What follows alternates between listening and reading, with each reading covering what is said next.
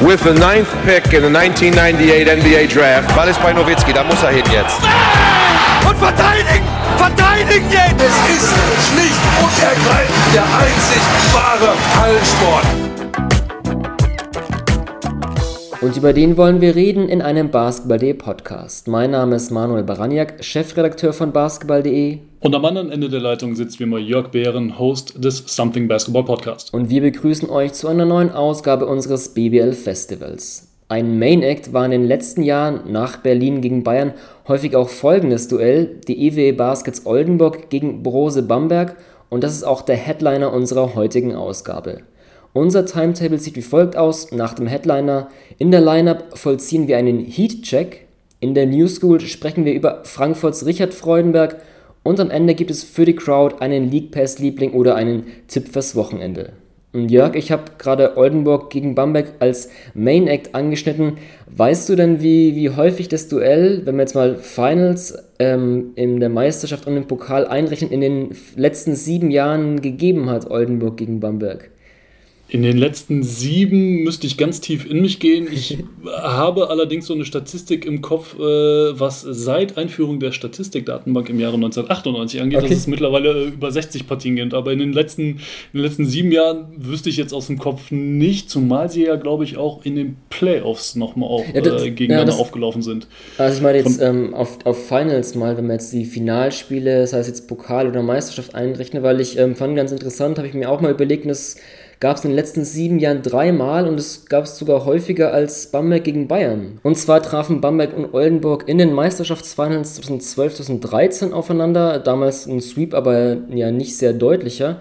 Dann noch 2016, 2017 und im Pokalfinale 2014, 2015. Also ähm, das Duell Oldenburg gegen Bamberg ist auch ja, vielleicht nicht ein Klassiker, aber ja, gibt's schon, hat es schon häufig gegeben in den letzten Jahren. Das nur vielleicht so als kleine Randnotiz, als Einstieg. Ähm, ja, ich glaube, das wird oft vergessen tatsächlich, ja. weil, weil einfach, naja, jetzt in den jüngeren Jahren tatsächlich ne, der Aufstieg des FC Bayern einfach so sehr beäugt wurde und, und die mhm. Bayern natürlich auch mit dem Double letztes Jahr einfach äh, vorletztes Jahr, muss man mittlerweile schon fast sagen, äh, einfach so, so arg dominant waren und davor einfach diese lange, lange Zeit war, wo, wo Bamberg dominiert hat und äh, Oldenburg ja nicht zuletzt auch mit der Meisterschaft 2009 ja einfach angedeutet hat, dass das ein tolles Programm ist und dass sie halt die Qualität haben, auch immer wieder in die Spitze vorzudringen. Äh, ich kann mich doch tatsächlich sehr gut an das, jetzt da du es genannt hast, an das ähm, Pokalfinal vor in Oldenburg 2015 gut erinnern. Mhm.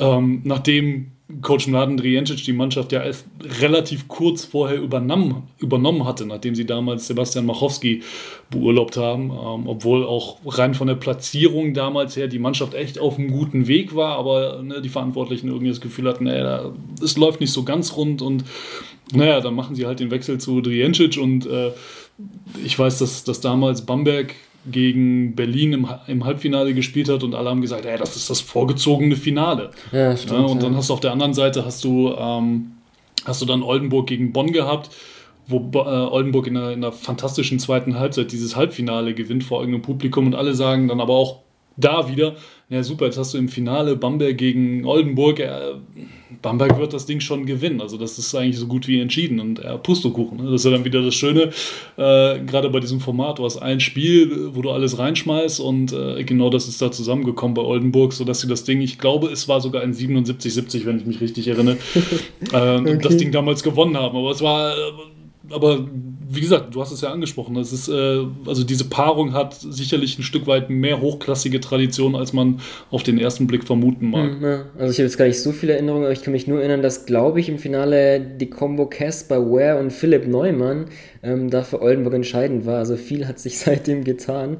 Ähm, aber Casper Ware ist vielleicht, um dann doch wieder in die Gegenwart zu kommen, ganz guter Stichpunkt, weil ja, so in Oldenburg im Laufe der Jahre, wenn wir jetzt auch vielleicht ganz passend so dieses Duell gegen Bambergs verfolgen, gab es immer so diese unterschiedlichen Point Guard ähm, das heißt der eher assistfreudige Spielmacher, damals gab es auch noch einen Drew Choice oder mal doch der, der eher Scoring Guard, vielleicht auch ein Casper Ware. Und auch in dieser Saison habt ihr Oldenburg, ähm, ja, ich will nicht sagen einen Wechsel vollzogen, aber eine Nachverpflichtung getätigt. Ähm, Wir hatten Oldenburg in unserer zweiten Ausgabe schon besprochen, aber seitdem hat sich ja was getan und Oldenburg hat nachverpflichtet mit Tyler Larson, mh, mm, hat jetzt drei Spiele in der BBL und drei Partien im Eurocup absolviert, wo wir jetzt aufnehmen.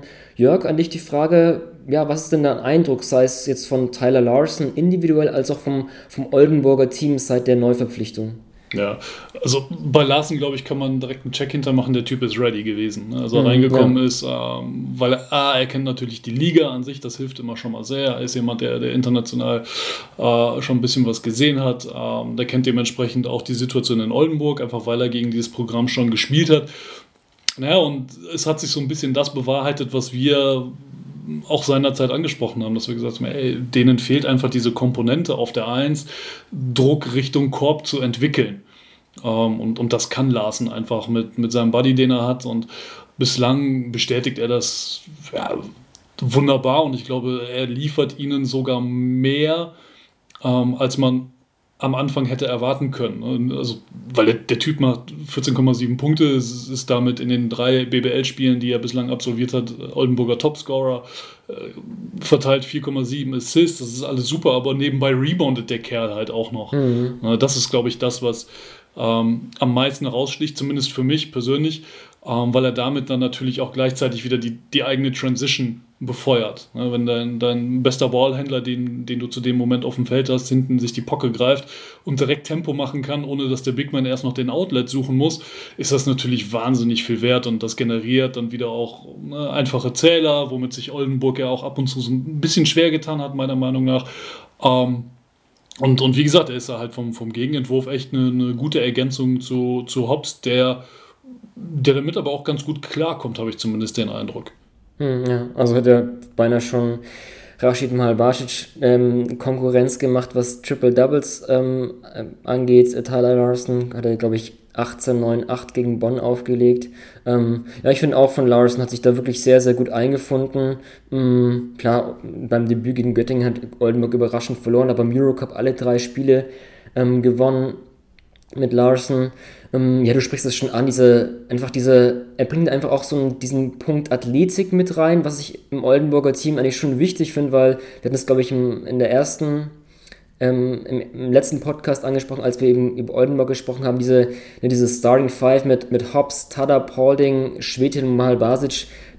Olden, äh, da ist Paulding halt trotz seines Alters eigentlich der athletischste Spieler und ähm, da bringt, finde ich, Larsen auch eine gute Komponente rein, die er, wie du angeschnitten hast, im Rebounding zeigen kann, aber auch halt einfach diese, diese Drives, so Möglichkeiten einfach von, von Abschlüssen generieren, die halt ein Hobbs einfach nicht, nicht kann, einfach durch seine, also ich habe gegen, gegen Trento, wo er auch 31 Punkte aufgelegt hat, auch so, so sehen im Schlussviertel im Kopf, wo er zweimal einfach hart zum Korb zieht, Spin-Move und dann so am Mann trotzdem die Athletik, die Größe hat, so, so, ein, so ein Hakenwurf, Floater zu, zu treffen, sowas kann halt irgendwie einfach Hobbs nicht bringen. Und ich denke mal, bei so einem Team ist es halt wichtig, dass du da einfach einen Spieler hast, der, der penetrieren kann, der die Defense einfach zum Kollabieren zwingt. Und was ich auch ganz interessant fand, ich habe mir mal so ein bisschen die Stats angeguckt, in der BBL zumindest, ähm, seitdem Larson ähm, in den drei Spielen, klar, es ist eine kleine Stichprobe, muss man auch beobachten, aber in den drei Spielen schießt halt Oldenburg 40,6% Dreier. Und wir hatten es auch auch damals angesprochen, dass es so ein bisschen, wir haben Oldenburg ja schon immer als gutes Dreierteam eigentlich ähm, unter Drijancic in der BBL, aber in dieser Saison haben, treffen sie nicht so treffsicher und ähm, ich hätte damals jetzt schon irgendwie so mir die Frage gestellt, okay, liegt es vielleicht auch so ein bisschen, ne, wenn du einen Point Guard hast, der jetzt nicht so gut ähm, in die Zone kommt und dann eben von da mal die Kicker-Pässe spielen kann, ob da einfach diese Komponente Larson attackiert. Der muss ja nicht nochmal jetzt ganz viele Assists auflegen, aber das zwingt dann einfach auch die Defense zu reagieren, sich zu verschieben und das sind die, die, die Help-Rotationen ganz anders, wenn du halt von der Zone aus da den Ball rauspasst und nochmal swingst, ähm, wie vielleicht jetzt ein Basic im Post agiert, das ist halt, die Defense ähm, agiert da ganz anders.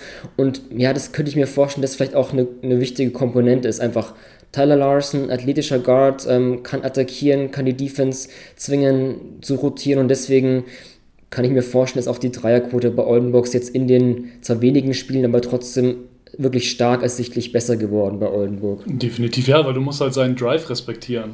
Ne? Hm, ja, genau, also ich glaube, dass es, also auch wenn er Ähm, meiner Meinung nach, oder so, so habe ich ihn zumindest wahrgenommen, auch im Vergleich zu seiner Zeit in Frankfurt nochmal an seinem Wurf gearbeitet hat und der sieht echt deutlich stabiler aus. Also mhm. du hast ja mittlerweile sogar beide Komponenten bei ihm. Also ich glaube, dass, er, dass der Drive nach wie vor seine größte Qualität ist, offensiv. Ähm, aber du musst trotzdem seinen Wurf auch respektieren. Das heißt, du musst als Verteidiger musst du ein Stück weit näher an ihn ran, womit es ne, für ihn wieder einfacher ist, dich zu schlagen über den Drive. Und dann hast du genau die Situation, die du, die du gerade genannt hast, ne, dass du also entweder musst du rotieren, um zu helfen, weil ansonsten hat er den einfachen Leger für zwei.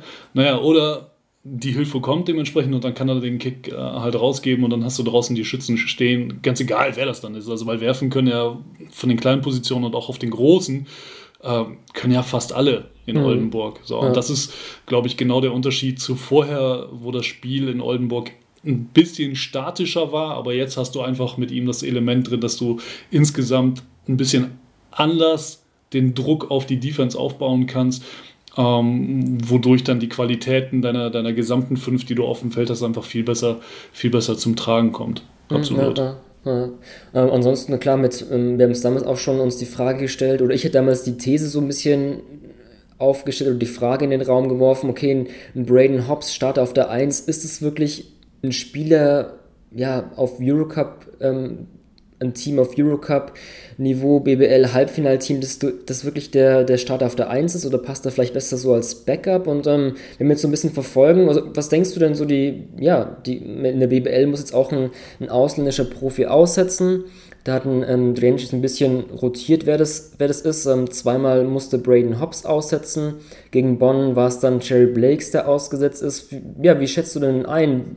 Wird Drijancic da häufiger so rotieren, wenn er da irgendwie ähm, auf die Bank setzt? Oder wie denkst du, dass sich die, die Rotationen und die, die Lineups hinsichtlich dieser Frage der sieben ausländischen Profis in Oldenburg ähm, ent entwickeln wird? Ja, ich glaube, um natürlich am Ende des Tages alle glücklich zu machen, ähm, naja, macht es vielleicht am meisten Sinn, tatsächlich so, mal sitzt der eine, mal der andere, mal der hm, übernächste ja. aus. Ne?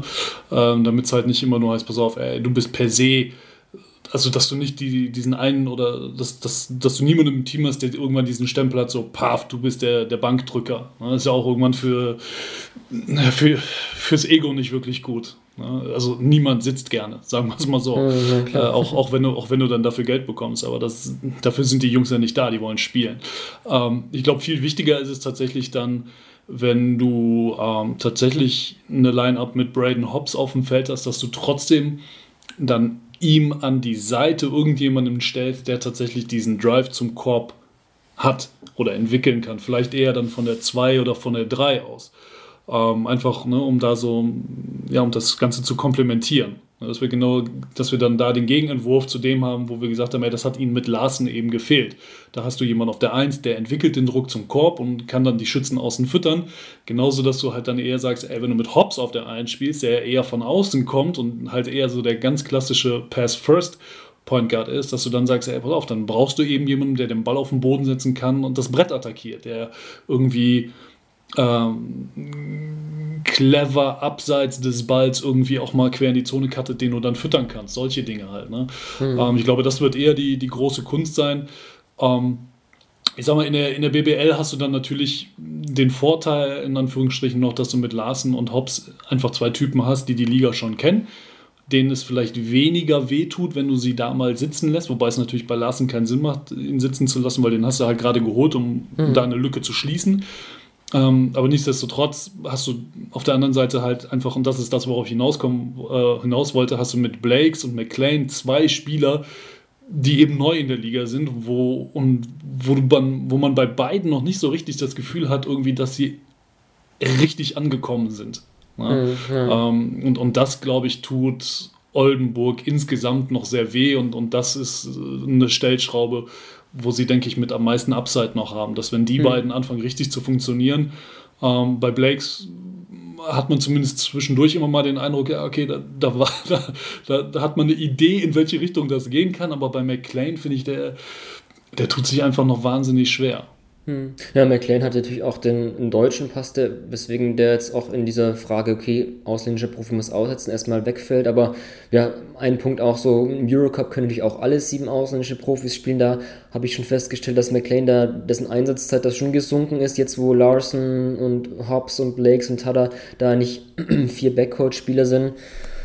Hm, ja, also ich finde, Blakes äh, macht sich vielleicht schon ein bisschen besser. Ähm, für mich ist halt auch so die Frage, wenn Hobbs aussetzt, so Blakes und McLean sind für mich auch nicht die, die Guards, Ballhändler, die jetzt wirklich so sicher den Spielaufbau leiten. Also McLean, finde ich, macht defensiv einen ganz guten Eindruck auf mich. Ähm, Blakes ist vielleicht schon der Spieler, der eigentlich auch das Potenzial hat, durch den Drive zu attackieren, aber schon, finde ich, oder habe ich das Gefühl, schon mehr auf das eigene Scoring guckt. Deswegen ist es so ein bisschen ja, schwierig, wenn jetzt ein Hobbs aussetzt, ähm, wo du halt wirklich diesen, diesen Einser da irgendwie, ähm, ob das dann einfach verteilst bei den, bei den anderen Spielern.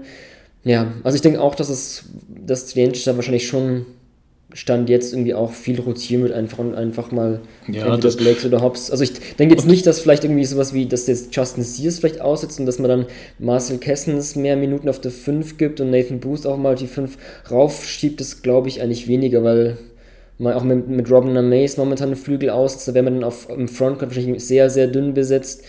Ähm, also vielleicht für ein Spiel vielleicht doch mal eine Möglichkeit, aber würde ich eher mal nicht drauf tippen. Ja. Nee, also Mays ist ja auch kein, kein echter kein echter Ballhändler. Also der, klar, der ja. kann schon mit dem Ball umgehen, aber es ist jetzt keiner, der anfängt da wirklich zu kreieren. Ne? Und das ist ja das ist ja das Abstruse, weil eigentlich ist der Backcourt in Oldenburg echt, die sind ja auch tief. Ne, wenn, mhm. du, wenn, du, dir die ganzen Jungs anguckst, die da rumlaufen, dann hast du ja sogar noch, einen, äh, noch den älteren Hollard, äh, den du theoretisch irgendwann noch mit reinschmeißen könntest. Ne? Aber du hast einen Tada, du hast einen McLean, du hast einen Amaze, du hast einen Hobbs, du hast einen Blakes, du hast einen, einen Tyler Larsen. Jetzt äh, Ricky Paulding kannst du ja meinetwegen da auch noch mit reinzählen. Also da ist schon da ist schon wahnsinnig viel Tiefe vorhanden. Ne? Aber die Frage ist äh, einfach tatsächlich, kriegst du es im Laufe der Saison hin, da Konstellationen zu finden, die, die vernünftig funktionieren und mit denen alle glücklich sind.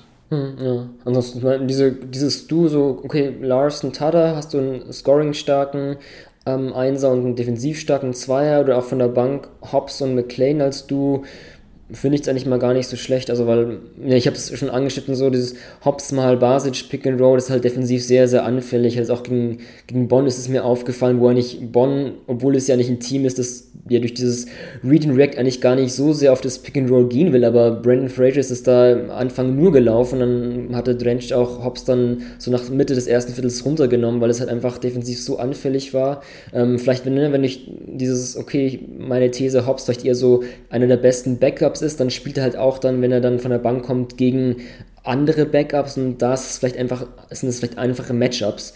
Ähm, deswegen will ich jetzt nicht, ich habe jetzt also ich will jetzt nicht irgendwie das Gefühl aufkommen lassen, dass ich hier der, der Hop-Special bin. Ich finde ihn ja auch einen, einen klasse Spieler, weil er einfach auch, auch so anders ist, einfach durch seine Größe und seine, seine Extravaganz und seine Spielweise. Deswegen macht er auch sehr, sehr viel Spaß, weil er einfach nicht dieser 0815 Basketball ist. Aber ich sehe halt trotzdem seine Lim Limitationen, wenn wir halt einfach bei Oldenburg bei einem Team sprechen, das halt eben auch Eurocup und ähm, auch den Anspruch hat, glaube ich, regelmäßig auch ins BBL-Halbfinale einzuziehen. Deswegen, ähm, ja, denke ich halt, dass vielleicht so Hobbs ähm, als Backup vielleicht wirklich da ähm, eigentlich am besten aufgehoben ist.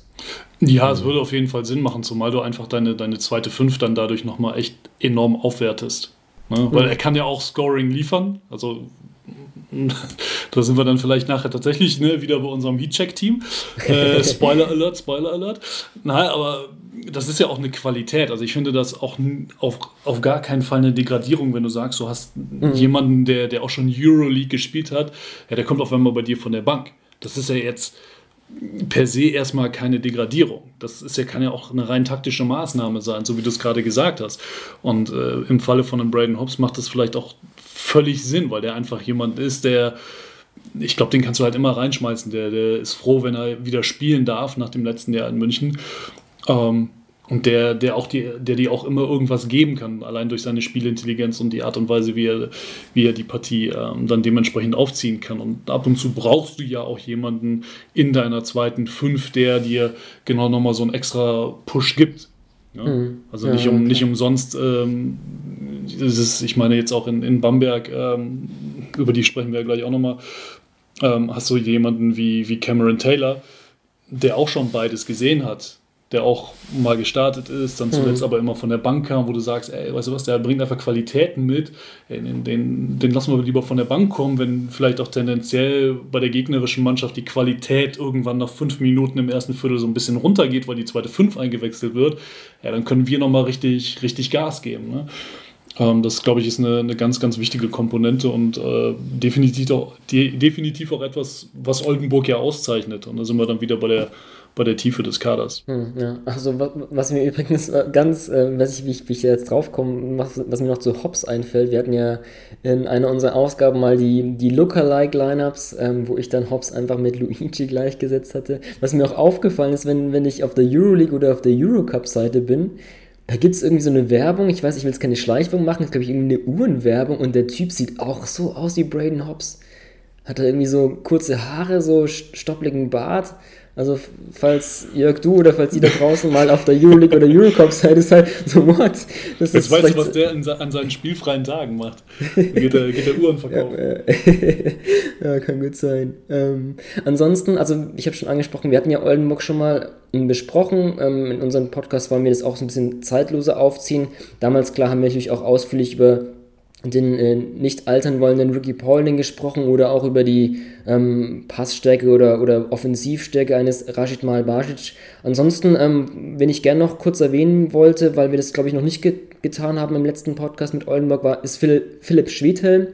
Ich finde es einfach so interessant, wenn du so einen so BBL-Veteranen hast und, und Schwedhelm ist ja auch einfach einer, der schon mit die meisten BBL-Spiele abgespult hat und dann so ein Spiel hast, der trotzdem so eine Entwicklung nimmt. Also ganz früher, glaube ich, war ja auch mal Point Guard, Ballhändler, dann war so der Flügelspieler, ratatatata, der nur die Dreier reinschmeißt. Und Oldenburg hat da so diese, diese Transformation durchgemacht, jetzt wirklich der, ja, der eigentlich fast nur auf der Vier spielt und da dieser Stretch-Vierer, aber ich finde ich auch einfach so ein bisschen, ja, sich angepasst hat, so dieses Spiel so, finde ich, also defensiv auch einfach intelligent agieren kann und dann auch so, was Oldenburg, finde ich, sehr, sehr gut macht, auch so, so Cuts von, von von oben runden und dann halt einfach Durchstreckeoptionen für Malbage zu sein. Ich finde das, finde ich einfach so eine coole Geschichte, wenn du einfach so einen BBL-Veteran hast, aber der trotzdem einfach in seinem, im Lauf seiner Karriere ähm, so eine Entwicklung durchnimmt. Das finde ich bei, bei Schwedlims einfach da ein Paradebeispiel, der wirklich von, von der 1 bis zur 4 kann man sagen, so durchmacht. Ich, ich glaube nicht, dass er jetzt noch irgendwann weitergeht und dann auch auf der 5 spielt, aber dann hätte er ja alles durchgehabt, aber das finde ich einfach nur eine coole Geschichte und auch, auch zu Schwedlim fand ich ganz interessant. Ähm, der trifft dieses Jahr 52% Dreier und er hat in jedem Jahr, seitdem er von München nach Ulm gewechselt ist, also in acht Jahren in Folge, hat er über 40% Dreier getroffen. Das ist schon halt eine krasse Konstanz. Das finde ich schon ja, beeindruckend. Also das, das, ist halt auch seine echt Riesenqualität. Ja. Das war, ähm, und das sind wir wieder bei, bei der Entwicklung, die du ja schon skizziert hast, dass er eben in, in Köln seiner Zeit, wo er in der Jugend gespielt hat, äh, unter Soran Kukic, dass er da genau echt auch also körperlich dominiert hat, weil der Kerl halt mhm. einfach echt auch eine ich sag mal, ein Stück weit eine unterschätzte Physis und unterschätzte Athletik mitbringt. Ähm, und der hat einfach in, in, auf Jugendlevel hat er halt körperlich einfach wahnsinnig dominiert. Aber man konnte damals schon sehen, dass er auch diesen, naja, also äh, ich sag mal schon, er ist schon ein naturalisierter Werfer. Auch wenn das jetzt nicht so, so super smooth ist mhm. wie bei, weiß ich nicht, einem Andy Obst oder so, weil er einfach, ne, einfach ein bisschen größer vom Typ ist, ein bisschen mhm. schwerer und er hat also er springt ja auch gefühlt immer so, so ein bisschen leicht schräg nach hinten ab, wenn er mhm. wirft. Ne? Ja, stimmt. Ja. Ähm, aber das ist halt einfach ein, ein, ein, toller Wurf, das ist eine tolle Bewegung und das ist so 1A mechanisch läuft das, läuft das ab. Ähm, und dass er das, dass er diese Stärke eben sehr früh schon kultiviert und einfach beibehalten hat, ist, äh, ist so sensationell. Und vor allem, dass er, dass er mit genau dieser Entwicklung, die du gesagt hast, ne, von ursprünglich mal auch 1, 2, dann runter auf die 3 und jetzt mittlerweile fast eigentlich nur noch 4, echt ähm, einer von ganz wenigen ist, die, die wirklich das geschafft haben und, und damit ähm, über, oder über diese Qualität sich einen Platz in der Liga gesichert haben. Also die einzigen anderen, die mir noch einfallen, sind ähm, spontan wäre noch Alex King tatsächlich, der mhm. ja auch, also der hat zwar nicht auf 1-2 angefangen, aber der war ja immer eher ein Flügel und ist ja dann mhm. tatsächlich, das fing seinerzeit schon in Würzburg an, dass sie ihn ab und zu mal in einer Smallball-Line-Up auf die 4 gepackt haben. Dann in Berlin hat er das richtig entwickelt und jetzt in München ja auch viel auf 3-4, 4-3. Ähm, ja, und Nils Giffer ein Stück weit auch. Also ein völlig anderer Spielertyp, ja, stimmt, aber der ja. mit seiner Länge einfach auch, äh, auch ab und zu auf die, auf die 4 gehen kann. Und das ist eine, also wenn du jemanden hast, den du sowohl auf der 3 als auch der 4, beziehungsweise umgekehrt 4-3 laufen lassen kannst, gibt dir das als Coach so wahnsinnig viele Optionen und ähm, es ist, denke ich, etwas, was man taktisch überhaupt nicht hoch genug aufhängen kann. Das ist eine, mhm. eine wahnsinnige Waffe für Oldenburg und das, das hat halt in der Liga, haben das die allerwenigsten. Ja. Also, mein klar ist jetzt so, so ein, ne, so ein Nebenprodukt einfach dieser Entwicklung des Basketballs, dass du jetzt einfach kleiner wird, oder kleiner ist, auch, kann man auch jetzt diskutieren, aber halt einfach dann auf der 4 einen Werfer hast, der früher auf der 3 war und auch viele Ballhändler. Ich meine, klar, das ist, ähm, da musst du auch erstmal diese Entwicklung mitmachen und dann eben dein Spiel entwickeln. Kann ja auch gut sein, dass es bei manchen Spielern so ist, okay, die kommen damit vielleicht dieser Umstellung nicht so klar, weil es da eben auch durch auch, vor allem defensiv ist es dann wahrscheinlich auch noch eine größere Umstellung, wenn du jetzt irgendwie ähm, auf der 4 verteidigst, dann irgendwie auch Pick and Roll verteidigen musst, was du als früher als Flügel ja nicht in der anderen Positionen verteidigst, wenn du den Ballhändler verteidigst. Ähm, da kann natürlich auch sein, je nach Spielertyp, dass du dann irgendwie nicht mit klarkommst und dann vielleicht irgendwie auch, ja, eher so aus Rotationen fällst. Deswegen ist es dann auch ja. umso schöner, auch wenn jetzt Schwedheim dieses Jahr ähm, bis jetzt ein bisschen weniger Minuten sieht. Ähm, es ist Load halt Management, Manuel. Load Management. ja, stimmt. Guter Punkt, das sollte man vor allem bei Oldenburg, das, aber eigentlich sollte da auch äh, der äh, verehrte Ricky Paulding auch äh, in, in, den Genuss des Load Managements kommen eigentlich. Ähm. Wobei der mit, mit seinen knapp 30 Minuten auch äh, auffällig wenig spielt. Also, also wenig, wenig, ist er auch jetzt in Anführungsstriche dann zu setzen, ne? aber der hat ja auch äh, schon Jahre gehabt, wo er deutlich über die 30 gegangen ist. Also letztes Jahr ähm, fand ich es extrem, dass sie auch, ne, dass man gesehen hat, so, ey, während der regulären Saison, wo sie ja echt eine eine Wahnsinns-Hauptrunde gespielt haben, ähm, dass sie da die Minuten auch echt ganz gut äh, gemanagt haben und dann hat man gesehen, okay, dann hast du dementsprechend noch die Körner, um in den Playoffs mehr Minuten gehen zu können. Ja. Hm, ja. ja. Soweit zu Oldenburg. Jörg, wenn du nichts mehr hast, vielleicht kommen wir, du hast schon gespoilert ein bisschen in, den, in unserer Heat-Check-Lineup, vielleicht ja nochmal auf dem Oldenburger zu sprechen. Ansonsten können wir gerne zu Bamberg überwechseln. Ähm total, total gerne, Zum, zumal, in, zumal in Bamberg ja auch, hast du ja auch einen, der schon wahnsinnig viele Positionen gesehen hat. Also das, das ist, glaube ich, dann die Brücke vielleicht ganz gut jetzt von Schwedheim rüber nach Bamberg zu Elias Harris, der in seiner Zeit in Speyer, ich meine, das ist jetzt auch schon fast zehn Jahre her, ne? aber der hat in Speyer, hat er auch teilweise den Einser verteidigen müssen. Weiß ich nicht. Ich kann mich noch sehr gut an Pro B-Spiel erinnern, äh, seinerzeit mit Speyer in Leverkusen, wo er in Leverkusen den Einser verteidigt hat, wo du denkst, das kann überhaupt nicht funktionieren. Ne? Und äh, Coach damals gesagt hat, ey, wir wollen das aber ganz bewusst, damit er einfach das Spiel noch aus einem anderen Blickwinkel kennenlernt und, und ein bisschen was für seine Mobilität tun, damit er seine Füße besser bewegt und so weiter und so fort. Ähm, und Elias ist ja nun mal dann auch einer, der im Laufe seiner Jahre äh, zwar auf einer ursprünglich anderen Position als Philipp Schwedheim, aber dann trotzdem Ne, so ey, ursprünglich auf der 3-4 mal gestartet und jetzt dann eher mehr Richtung 4-5 und mhm. ähm, also auch eher zu den, zu den kräftigen Jungs geht, wo du sagst, naja, für einen 5er vielleicht eigentlich ein bisschen anders heißt, aber er hat halt einfach diese, diese Toughness und die Athletik, die es ihm ermöglicht, dann da unten mit drin zu spielen. Hm. Aber weißt du zufällig, wenn du jetzt Speyer ansprichst, wieso seine Rolle in Gonzaga war in der NCAA? Ich habe ich jetzt damals nicht so verfolgt, die Jahre, aber weißt du zufällig, wie er da so gespielt hat, um, um seine, seine Transformation da auch, ähm, ob man das da irgendwie auch einordnen könnte? Also ich, ich meine, da haben sie ihn auch hauptsächlich äh, am, am Brett eingesetzt auf 4 hm, ja, und 5 wenn ich es noch richtig in Erinnerung habe. Ist ja, zum, ist ja auch schon ein paar Jährchen her, tatsächlich. Jährchen, ja. ja. und, und auch äh, tatsächlich ist er ja als, als Jahrgang 89 ne, jetzt kommt er so in die, in die, in die bösen 30er Jahre rein. Ähm, aber der, der Körper ist ja, ist ja noch deutlich jünger, dadurch, dass er leider Gottes halt oftmals verletzt war und dann ja auch lange draußen war teilweise.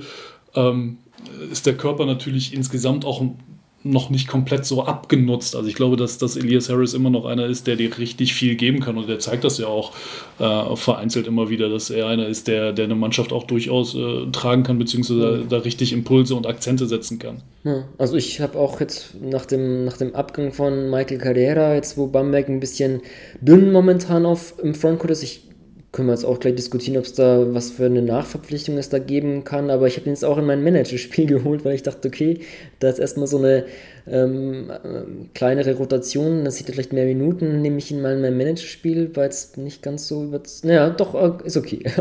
ähm, äh, du, ja, vielleicht ein Punkt, dass, wenn man so diese Transformation so von Einser verteidigen, Flügelspielen zu, zu groß ist vielleicht auch ein ganz guter Stichpunkt, weil ich finde so, bei Bamberg, was mir eigentlich ganz gut gefällt bisher in der Saison, ist so diese, diese Balance zwischen Inside, Outside. Also ähm, ne, wir sprechen Harris an, der, der da am Brett vor allem sich wohlfühlt. Ähm, in Christian Senkfelder kann, finde ich, beides, ähm, sowohl Inside als auch Outside spielen, aber halt durch einen Asamarei, der ähm, ja vielleicht so einer der stärksten Zonenwühler ist, würde ich mal sagen. Vor allem, weil er halt wirklich er ist ja gar nicht der, der, der Sprungwerfer, der Jumpshooter, wie jetzt ein, vielleicht ein John Bryant oder ein Rashid Malbasic, die halt auch Dreier werfen können, aber da ist so Marei, finde ich, so der prädestinierte, ich, ich büffel in der Zone rum. Aber trotzdem, was ich bei Marei mal ganz cool finde, was mir aufgefallen ist, so, auch wenn natürlich dann viel durch, durch, auch durch Masse und, und, und, und ähm, Körperkontakt kommt, der, wenn er jetzt irgendwie aufpostet und dann so, so, so einen Spin-Move macht, er, er, springt irgendwie so bei diesem Spin-Move. Also es ist gar nicht so behäbig, wie du jetzt vielleicht von einem, von einem so ganz traditionellen Fünfer erwarten würdest, aber der, er springt so irgendwie um den Verteidiger rum und da schafft sich natürlich auch dann einfach ganz gute Abschlüsse oder zieht Fouls, das finde ich bei, bei Marei, was natürlich auch dann ähm, über die Fußarbeit natürlich kommt aber auch die Spielintelligenz einfach, wenn er da unten am Brett ist, auch wenn da zwei Verteidiger kommen, oft einfach trotzdem findet er irgendwie eine Möglichkeit, den Wurf loszuwerden. Da finde ich Marei so als, als traditionellen Fünfer in der BBL schon ziemlich beeindruckend. Ja, Definitiv. Also das hat er ja auch seinerzeit in, in, bei Deutschland so ein bisschen angedeutet, dass er da wahnsinnig viele Komponenten mitbringt. Ähm, ich weiß auch, dass er, das hat er mir erzählt, dass er halt mit, ähm, mit Coach Stefan Weißenberg da viel dran arbeitet. Mhm. Äh, Gerade noch so diese Entscheidungsfindung und, und auch eigene Abschlüsse aus dem Pick and Roll. Ähm, noch mehr zu kreieren. Also, dass sie ihn da auch ganz gezielt noch mehr einsetzen wollen, dass sie ihm dann sagen, ey, weißt du was, ey, du bist un unsere Verteilerstation dann oben vom Highpost aus oder ähm, wenn du dann den Ball im Pick and Roll bekommst, dass du dementsprechend nicht nur komplett bis zum Brett durchgehen musst, mhm, zwangsweise, ja. weil du da einfach am stärken, stärksten bist, sondern ähm, dass er halt dieses Selbstverständnis entwickelt, vielleicht sogar auch noch den Jumper aus der Mitteldistanz zu nehmen ähm, was ich jetzt in den Spielen, die ich von Bamberg gesehen habe, kaum gesehen ja, habe von ja. ihm tatsächlich. Ähm, aber ich denke, das ist etwas, was mit der Zeit dann eher noch kommen wird. Ne? Weil, äh, naja, wenn du halt seit deines Lebens als, als Großer es gewohnt warst, immer unten am Brett zu wühlen, beziehungsweise jetzt im modernen Basketball dann eher auch mal raus an die Dreilinie kommst, um da den Pick zu setzen, und dann aber direkt immer straight runter bis zum Brett wieder rollst, ähm, musst du natürlich erstmal diese, ja, diese Mechanismen ein Stück weit aufbrechen. Ne? Aber also, ähm, der ist auf jeden Fall eine, eine, ein Riesengewinn für, für Bamberg und ähm, ja, einer der, ich glaube, mit am vielleicht im, im, im, öffentlich, beim, im öffentlichen Auge einer der meist unterschätzten Center in der BBL. Könnte ich mir fast vorstellen. Zusammen mit, mit Kollege Etherton aus Braunschweig, den irgendwie auch nie jemand auf dem Schirm hat, aber der einfach ja, sein Ding da macht und konstant abliefert.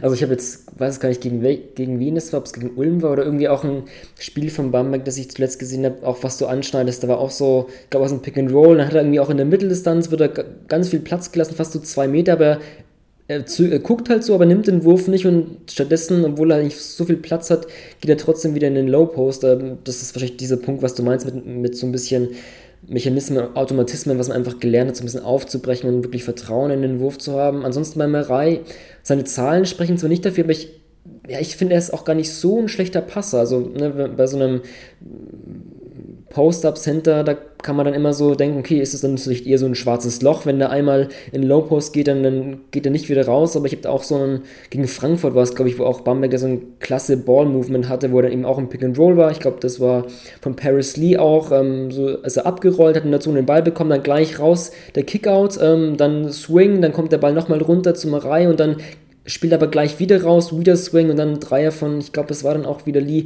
Das war so eine klasse Ballbewegung. Ich glaube, sechs Pässe in sechs Sekunden. Das war, das war echt Zucker und das war auch dann Marei zweimal involviert und halt auch eigentlich dann wirklich sehr, sehr gedankenschnell und, und Auge für, für ja, die, die Spieler, die halt da rumstehen. Und mit Marei hast du halt einfach, ne, hast einen Center, der unten rumsteht und dann kannst du einfach vier Out, ähm, One-In spielen mit Marei. Ähm, ist einfach eine, eine, wie ich angeschnitten habe am Anfang, diese Offense bei Bamberg einfach so eine gute Inside-Outside-Balance, finde ich. Ähm, das ja. gefällt mir nicht bisher ganz gut. Absolut. Ja, sie haben halt, ähm, glaube ich, so ein bisschen die, die Vorliebe dafür entwickelt, den, ähm, also über Marei vor allem, ähm, und sicherlich, das, das gilt dann genauso gut auch für, für Senkfelder ein Stück weit, ähm, über den Big Man den Pass vor dem Assist laufen zu lassen. Ne, dass mhm. du irgendwie eine Pick-and-Roll-Situation hast und dann fütterst du den Großen auf dem Weg zum Brett und dann, dann hast du dementsprechend die defensive Rotation, oftmals irgendwie vom Schützen, der eigentlich in der Ecke ist, kommt dann der raus und der, Ball geht halt auf den Großen, dann gibt es erst noch den Kick in die Ecke und dann wandert der Ball wieder hoch, ne, dann hast du den, den Swing, ähm, wie in der Situation, die du eben beschrieben hast und dass du dann da quasi von dem Großen ausgehend eigentlich eher den Pass hast, der, der, die, Beweg äh, der die Defense richtig in Bewegung bringt. Also, dass du dann ja. entgegen der Laufrichtung oder entgegen der Laufwege von der, von der Defense dann äh, wieder attackieren kannst. Hm, ja. Ansonsten, wir haben, wir haben Senkfelder schon angesprochen. Also, als ich mich so ein bisschen ja, so ein bisschen mehr mit Bamberg beschäftigt hat und so, so was ich so von ihm wahrgenommen habe, so, er kann Hakenwurf mit links und rechts, also fühlt sich auch in der Zone wohl, aber auch der Dreier trifft dann sogar 50 Prozent diese Saison, auch aus der Ecke, was ja auch für einen für ein jetzt nicht so, nicht so selbstverständlich ist, bewegt sich auch dann, finde ich, ganz gut so an der Baseline entlang. Habe ich mir so gedacht, okay, so Senkfelder, so eine Danilo Bartel Light-Version vielleicht? Ähm, was, was ja, ja also, vielleicht. Wobei er ähm, gefühlt. Nicht, nicht so starker Low-Post-Spieler ist wie Bartel vielleicht, aber oder. Äh, ja, kann vielleicht noch kommen. Die Frage ist halt bei ihm dann am Ende des Tages sicherlich, machst du ihm, machst du aus ihm eher tatsächlich einen Vierer oder einen undersized Fünfer? Hm. Ne? Ja. Ähm, weil, also der Junge hat einfach einen Körper. Das ist ja echt ein Tier da unten drin. Und wenn du natürlich den Luxus hast, jemanden wie ihn dann auf der 4 gehen zu lassen, glaube ich, ähm, kann dir das wahnsinnig viel geben. Und klar, wenn du natürlich in einem äh, vielleicht eher kleineren Lineup unterwegs bist, wo du ihn dann auf die 5 packst, dann hat er in der Regel natürlich ein paar Zentimeter weniger. Äh, bringt er natürlich in der Regel ein paar Zentimeter weniger mit mhm. als als der gegnerische Center. Ne? Oder du ja. zwingst dann dementsprechend wieder den, den Gegner auch klein zu gehen, kann ja auch passieren. Ähm, und dann hat er in der Regel dann auch seine, seine körperlichen Vorteile wieder auf der Position. Also mein klar, ist jetzt, er ist jetzt er ist gerade in sein zweites Profi-Jahr gegangen, nachdem er nach dem College in Braunschweig ähm, begonnen hat. Das ist natürlich auch jetzt sehr früh und ich will jetzt auch keinen Druck aufbauen, dass, dass ähm, Christian Senkfeller so eine Karriere nimmt wie Danilo Bartel, aber ähm, ich will es einfach mal jetzt zu dem frühen Zeitpunkt rausgehauen haben und vielleicht in ein paar Jahren hole ich dann nochmal diese Stelle raus und sage hier, also ich, das hat mich so ein bisschen so eine Spielweise, weil ne, einfach ne, bei Danilo war es ja auch so, dieser Dreier hat sich auch in den Jahren einfach entwickelt, wo er zwar auch schon immer eine gute Quote hat, aber auch ähm, ne, was, er für, für, was er für ein Volumen einfach wirft. bei Senkfehler sehe ich halt, dass jetzt schon direkt, dass er wirklich ein guter Schütze ist, aber hat auch dieses, ähm, nicht der Banger, aber auch das Gefühl hat, wirklich so den Haken von beiden Händen, was ja auch dann für einen Low-Post-Center spricht. Ähm, deswegen bin ich da mal ganz gespannt, wie so Senkfehler sein, ja, wie sich das so entwickelt. Aber ich, ja. ja was er ja auch braucht bei seiner Größe. Mhm, ja. Ne? Also ich glaube, wenn du auf mit seiner Größe eben, wenn du dann mal auf der 5 unterwegs bist, wenn du da ähm, ja, wenn du da nicht der, der Riesenspringer bist ähm, und, und, keine vernünftige Konterbewegung hast, dann, dann wird es, glaube ich, irgendwann echt tough da unten mhm. drin. Ja, Gerade wenn du, wenn du gegen die richtig großen Jungs äh, in der Liga unterwegs bist, ich denke da jetzt an äh, beispielsweise einen, einen Landry Noko aus Berlin, mhm. der einfach, äh, der jetzt vielleicht nicht der überphysischste Spieler ist. Also der ist schon tough auch, ne? aber der einfach eine, eine wahnsinnige Länge und eine Reichweite mit seinen Armen mitbringt und dadurch mhm. natürlich Würfe verändert. Und wenn du da äh, am Brett keine passende Bewegung parat hast, dann wird es halt ganz schnell dunkel. Mhm, ja. Ansonsten, wenn wir schon im, im Frontcourt in Bamberg sind, also ich glaube mal, in Luis Olindi, den werden wir vielleicht bald mal auch in der New School ähm, genauer analysieren, deswegen ähm, vielleicht jetzt gar nicht so ins Detail gehen, aber ja. Aber der, aber der, aber der könnte tatsächlich auch so einer sein, der irgendwann diese Transformation durchlebt, die wir eben schon ne, bei äh, Harris und bei Schwedhelm und bei Giffey und so weiter angesprochen ja, haben.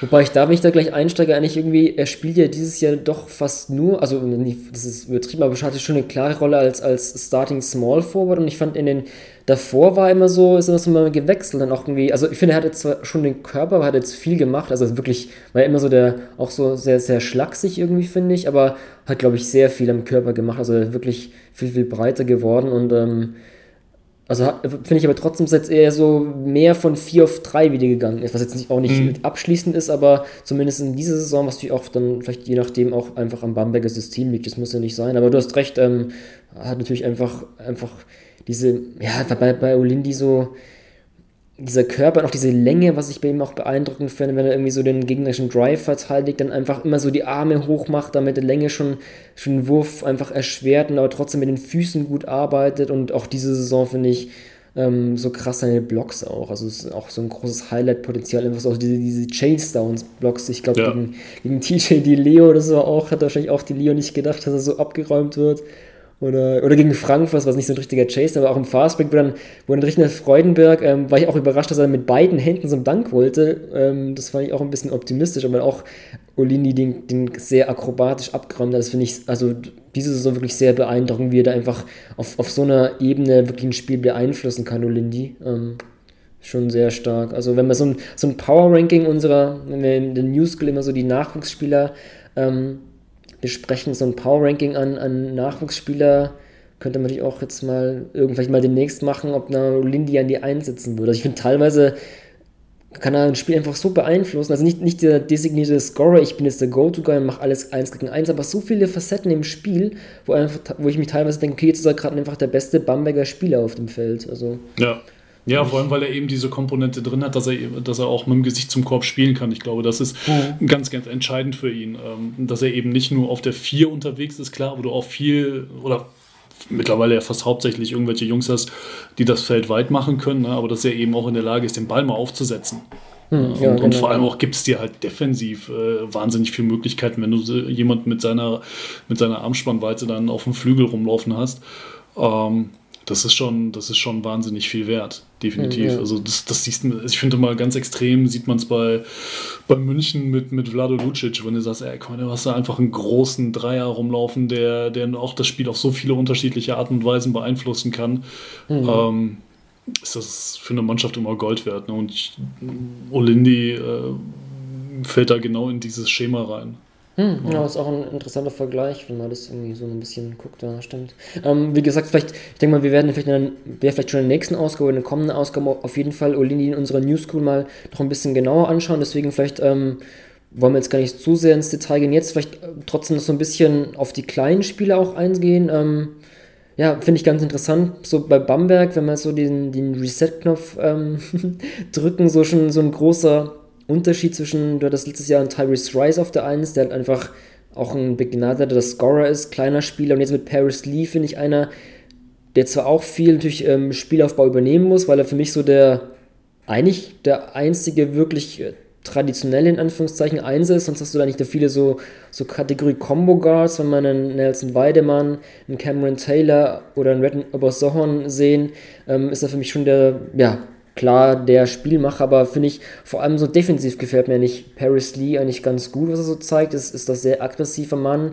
Ähm, bei Bamberg habe ich auch, wenn wir Verteidigung kurz anschneiden, auch am Anfang jetzt zuletzt gar nicht mehr so, aber am Anfang auch so eine ganz interessante Verteidigungsstrategie, so wenn man ein bisschen taktisch äh, auf ein Spiel blicken will, fand ich ganz cool. Die hatten irgendwie so ein, man nennt es glaube ich Scram Switches, also wenn du dann ein Pick and Roll hast und dann switcht das Pick and Roll, aber dann eben nicht willst, dass der Kleine ein Mismatch gegen den Großen hast und dass der dann aufpostet, ähm, wechselt der dann auch Ball absetzt schnell den Mann, also übergibt ihn dann irgendwie und nimmt dann irgendwie einen kleineren Spieler auf. Ähm, also ich hätte ihm auch mal, werde ich vielleicht anhängen, ein Videobeispiel, das fand ich bei Bamberg ganz interessant, was einfach, was mir so noch nie in der BBL aufgefallen ist, also ich kannte das irgendwie in der NBA von, von den Celtics oder von den Warriors, glaube ich auch, habe ich das mal gesehen, also das fand ich mal ganz cool, dass so ein, so ein neues Element des, des Coach Moose reingebracht hat, ist mir jetzt zuletzt nicht mehr so aufgefallen, am Anfang eher, aber äh, da kann man mal ein bisschen drauf gucken, wie Bamberg da defensiv auch agiert, weil ich finde einfach generell ist eine, auch ein, ein, defensiv starkes Team. Also Lee, ein Weidemann ist auf jeden Fall auch der,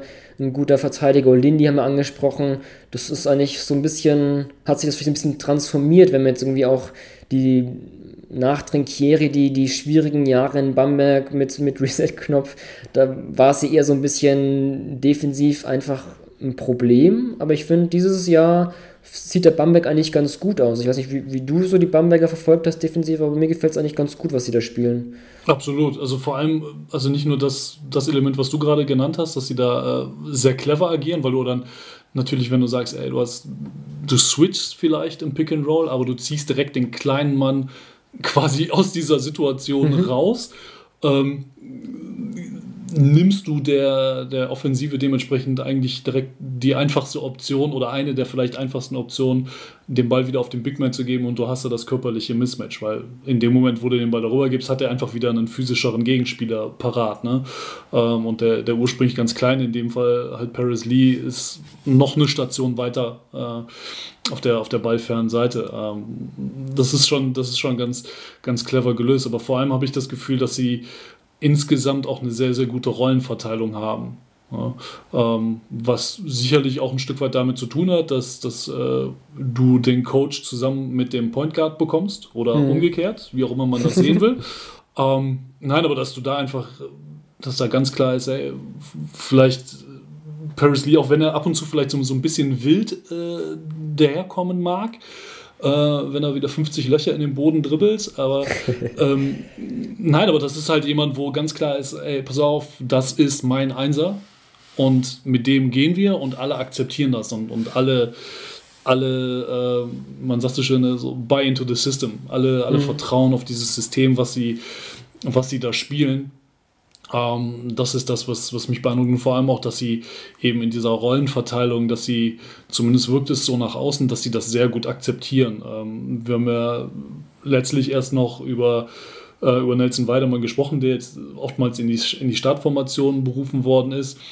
Und da könnte man jetzt sagen, ja, dann hast du, das geht zu Lasten von Cameron Taylor, der jetzt von der Bank kommen muss. Ja, aber ey, ist Pustekuchen, weil du hast einfach jemanden, der, der dir von Anfang an viel Energie gibt, der defensiv Präsenz zeigt mit Weidemann und du hast dann nochmal eben auch jemanden, der als, als äh, quasi erster Scorer für die Second Unit von der Bank kommt in Cameron Taylor, ähm, der aber natürlich auch eine echt gute Größe hat für einen Zweier und da dann defensiv auch ein bisschen, ein bisschen Alarm machen kann. Also das, das gefällt mir insgesamt extrem, extrem gut. Du hast nicht mehr, nicht mehr ganz so viele wilde Wechsel und unterschiedliche Konstellationen auf dem Feld, wie das sicherlich letztes Jahr noch der Fall, der, mhm, äh, wie der, letztes Jahr noch der Fall gewesen ist. Ja, was natürlich erschweren jetzt in Zukunft, also Cam Taylor hat sich ja auch jetzt verletzt an der Schulter, ähm, Schultergelenksverletzung. Ja. Ähm, wie lange er aus wird, hat jetzt Bamberg nichts bekannt gegeben. Auf weiteres hieß es. Dann hast du natürlich auch der, durch den Abgang von Michael Carrera als dann dein Backup-Vierer weg, jetzt kam Matteo Seric, ist da so praktisch in die Rotation hochgezogen worden, hat zwar gegen Würzburg auch immerhin neun Minuten gesehen, aber ich denke mal, da wird in Bamberg schon demnächst was passieren. Also vor allem, wenn du halt einfach diese, ne, du hattest ja bei Carrera diese Option einfach, dass der Vertrag, dass man da aussteigen kann und wenn du jetzt diese Option ziehst und er jetzt schon geht, denke ich mal, dass da eigentlich auch schon ja, jemand bereitstehen muss, dass man da eigentlich kurz vor einer Vertragsunterschrift ist. Ähm, klar, Taylor fällt aus, äh, Cam Taylor, sagen wir mal so, aber auf klein hast du trotzdem, ist Bamberger eigentlich ziemlich tief. Also Obersterhan ähm, hast du da, du hast einen Mo Stuckey, der gegen Würzburg ähm, ausgerechnet gegen sein Ex-Team da, finde ich, diesmal ganz guten Job gemacht hat, der ja bis davor eigentlich gar nicht so in der Rotation war und in Bamberg allgemein irgendwie nicht so funktioniert hat. Bryce Taylors eh, also da ist, glaube ich, noch enttäuschender seine Bamberg-Zeit, weiß ich gar nicht. Aber du hast zumindest da das Spielermaterial, dass du da jetzt irgendwie nicht nachverpflichten müsstest, je nachdem, wie lange Cameron Taylor ausfällt. Das kann ich nicht einschätzen. Aber ich denke mal trotzdem, so auf der 4 wird man Bamberg bestimmt, früher oder später wird da eine Neuverpflichtung kommen. Also da kommt man, glaube ich, gar nicht umher. Ja, auf jeden Fall. Also es hatte mich rein, wenn es ums, ums Sportliche geht, bei Carrera auch so ein bisschen überrascht, weil ich ihn eigentlich ähm, also ich finde, das ist keiner, der dir unbedingt ein Spiel gewinnt, aber es ist auf jeden Fall einer, der, die, der viele kleine Dinge tut, damit du am Ende des Tages äh, eine Chance hast, das Spiel zu gewinnen. Sagen wir mhm. so, weil er auch so eine, echt so eine, so eine gute Toughness irgendwie mit reingebracht ja. hat. Ähm, fand ich, die dem Team eigentlich sehr gut getan hat. Ähm, aber du hast es angesprochen, gerade wenn wir bei den kleinen Positionen bleiben und explizit dann mit, mit Mo Stuckey und Bryce Taylor, bei Bryce Taylor sind.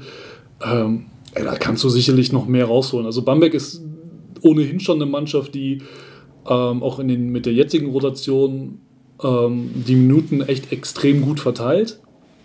Ne, wenn du bedenkst, du hast, du hast Paris Lee, der mit knapp über 27 Minuten äh, die meisten Minuten in deinem Team gibt. Also da, da gibt es einige Mannschaften in der BBL, wo fast die komplette Starting Five mehr Minuten geht als, als Paris Lee.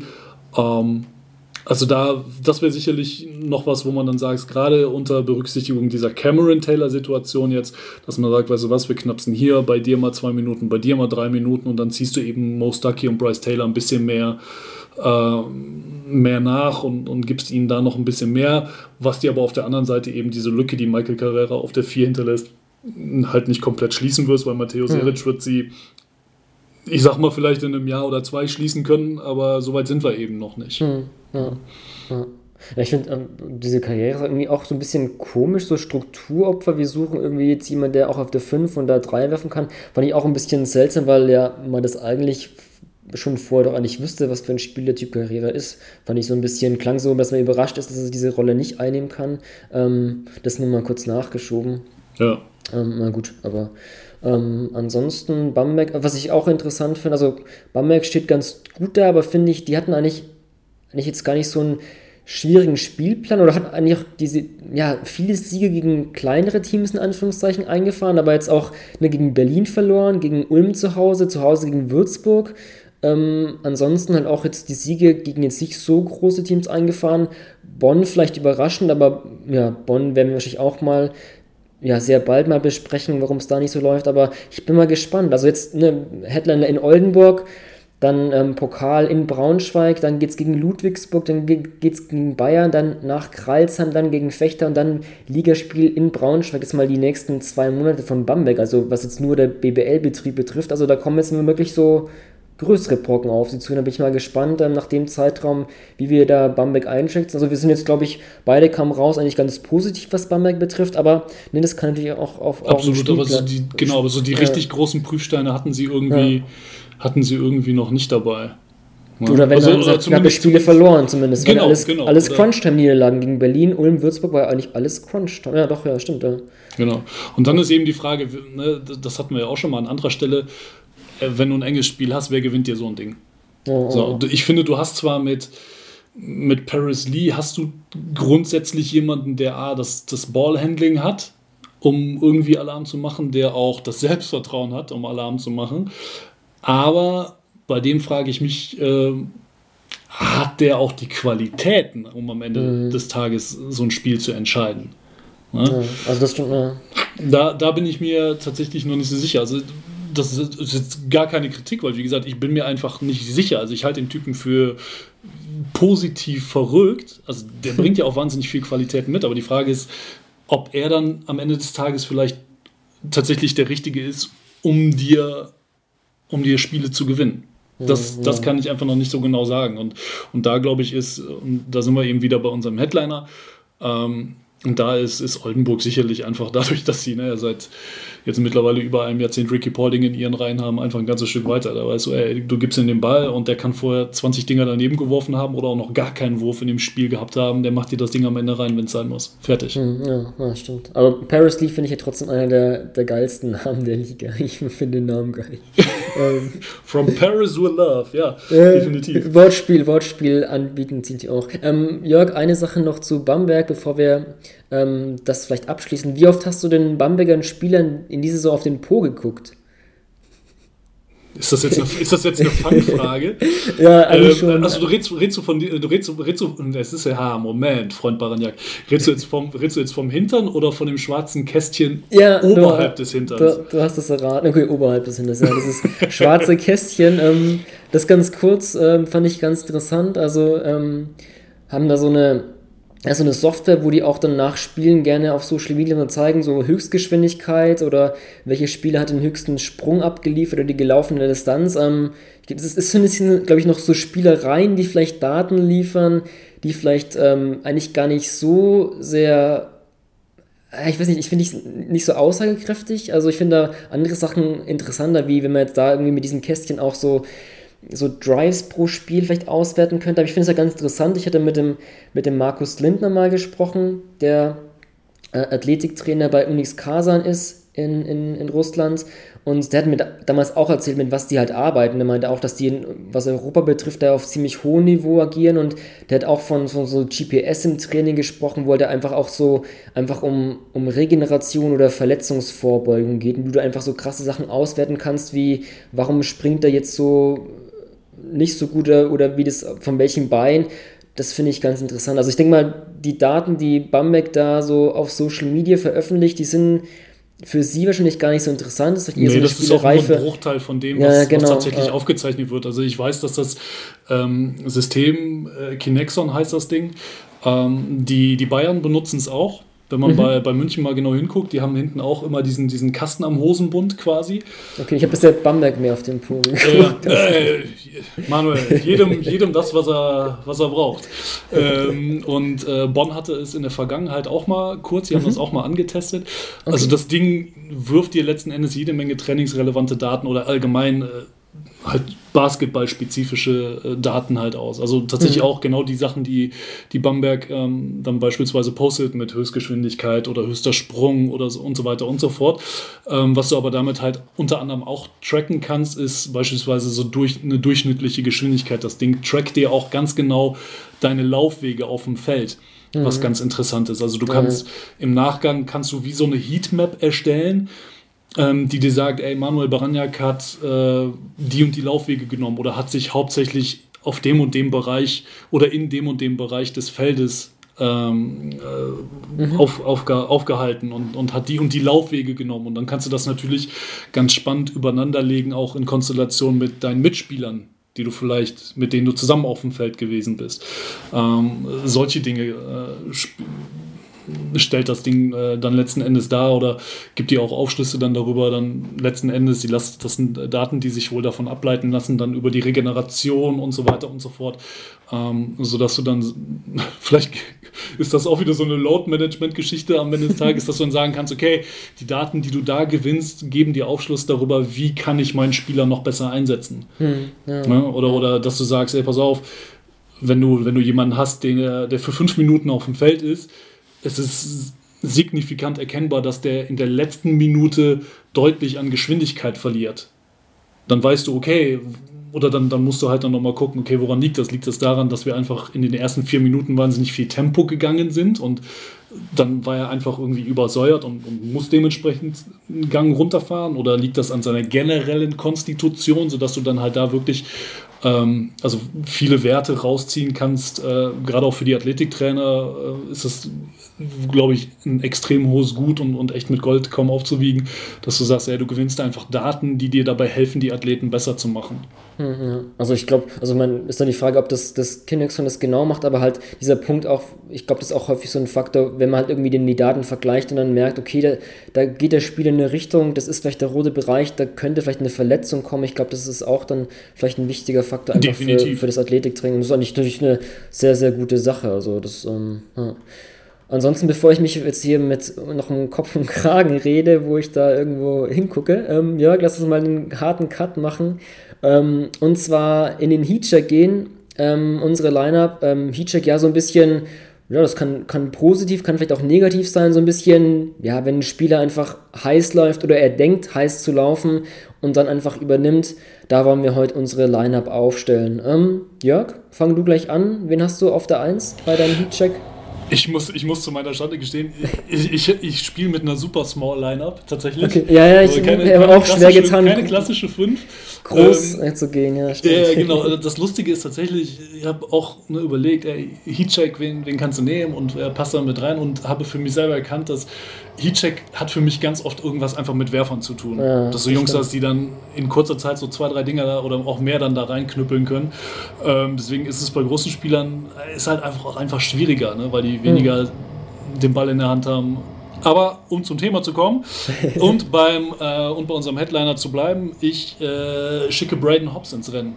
Mm, Tatsächlich, okay, ja, weil ich finde, ja. dass der aufgrund äh, einfach der Tatsache, du, du, hast eher so den Pass-First-Typen, ähm, dass man das oftmals bei ihm nicht so auf dem Schirm hat, aber dass, dass er einfach aufgrund seiner Größe auf der Position auch jemand ist, der, der mal schnell über Leute drüber werfen kann und da auch nicht so wirklich viel, viel Platz braucht, gerade wenn er irgendwie aus dem Pick and Roll kommt und dann äh, hat es in der Vergangenheit ja auch schon die ein oder anderen Spiele gegeben, wo er dann klack, klack, klack ganz schnell hintereinander da zwei, drei Dinger reinknallt, ähm, und wo man vielleicht so nicht mit gerechnet hätte. Hm, ja, ich fand das auffällig, vor allem, wo er in Bayern war, wo sein Einsatz sehr gering war, aber in der Zeit er eben auch dann scheinbar drei Jahre aufrotzt. Und, ähm, ja, ja, und alle ja, fragen sich, ey, warum spielt der Typ so wenig? ja. Defense? Naja, okay. Ähm, ich habe einen Typen, den du, glaube ich, in deiner ähm, Crunch-Time-Line-Up zuletzt hattest, Lamont Jones von Frankfurt.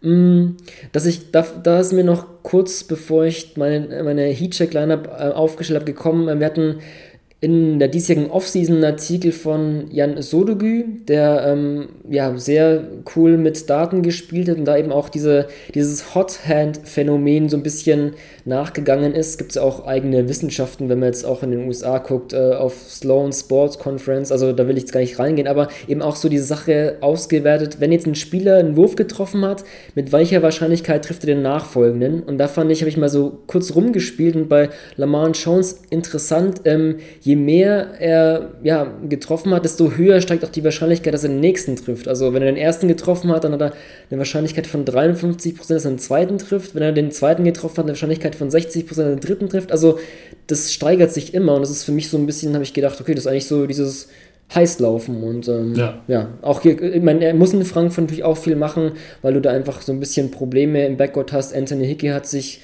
ja, wurde ja auch der Vertrag ausgelöst und ähm, muss jetzt auf der 1 spielen, muss einfach viel, viel machen, aber macht es eigentlich in, in, der, in der Zeit eigentlich auch ganz gut. Deswegen habe ich Lamont Chance auf die 1 gestellt. Ähm, den habe ich, ich übrigens auch. Den, ah, okay. Den, den nehme ich direkt noch mit, aber genau wie du sagst, weil das einfach ist. Vor allem ist er auch einer, der da auch äh, null Gewissen hat. Ne? Also wenn er, wenn er zehn Dinger daneben geknallt hat, Ey, das ist überhaupt gar keine Garantie dafür, dass er den nicht die nächsten drei, vier Dinger um die Ohren schmeißt, äh, beziehungsweise halt reinschmeißt und äh, ja, damit seinem Team natürlich einen riesen Push gibt. Ähm, ich habe da auch mal tatsächlich eine ganz äh, interessante Abhandlung drüber gelesen.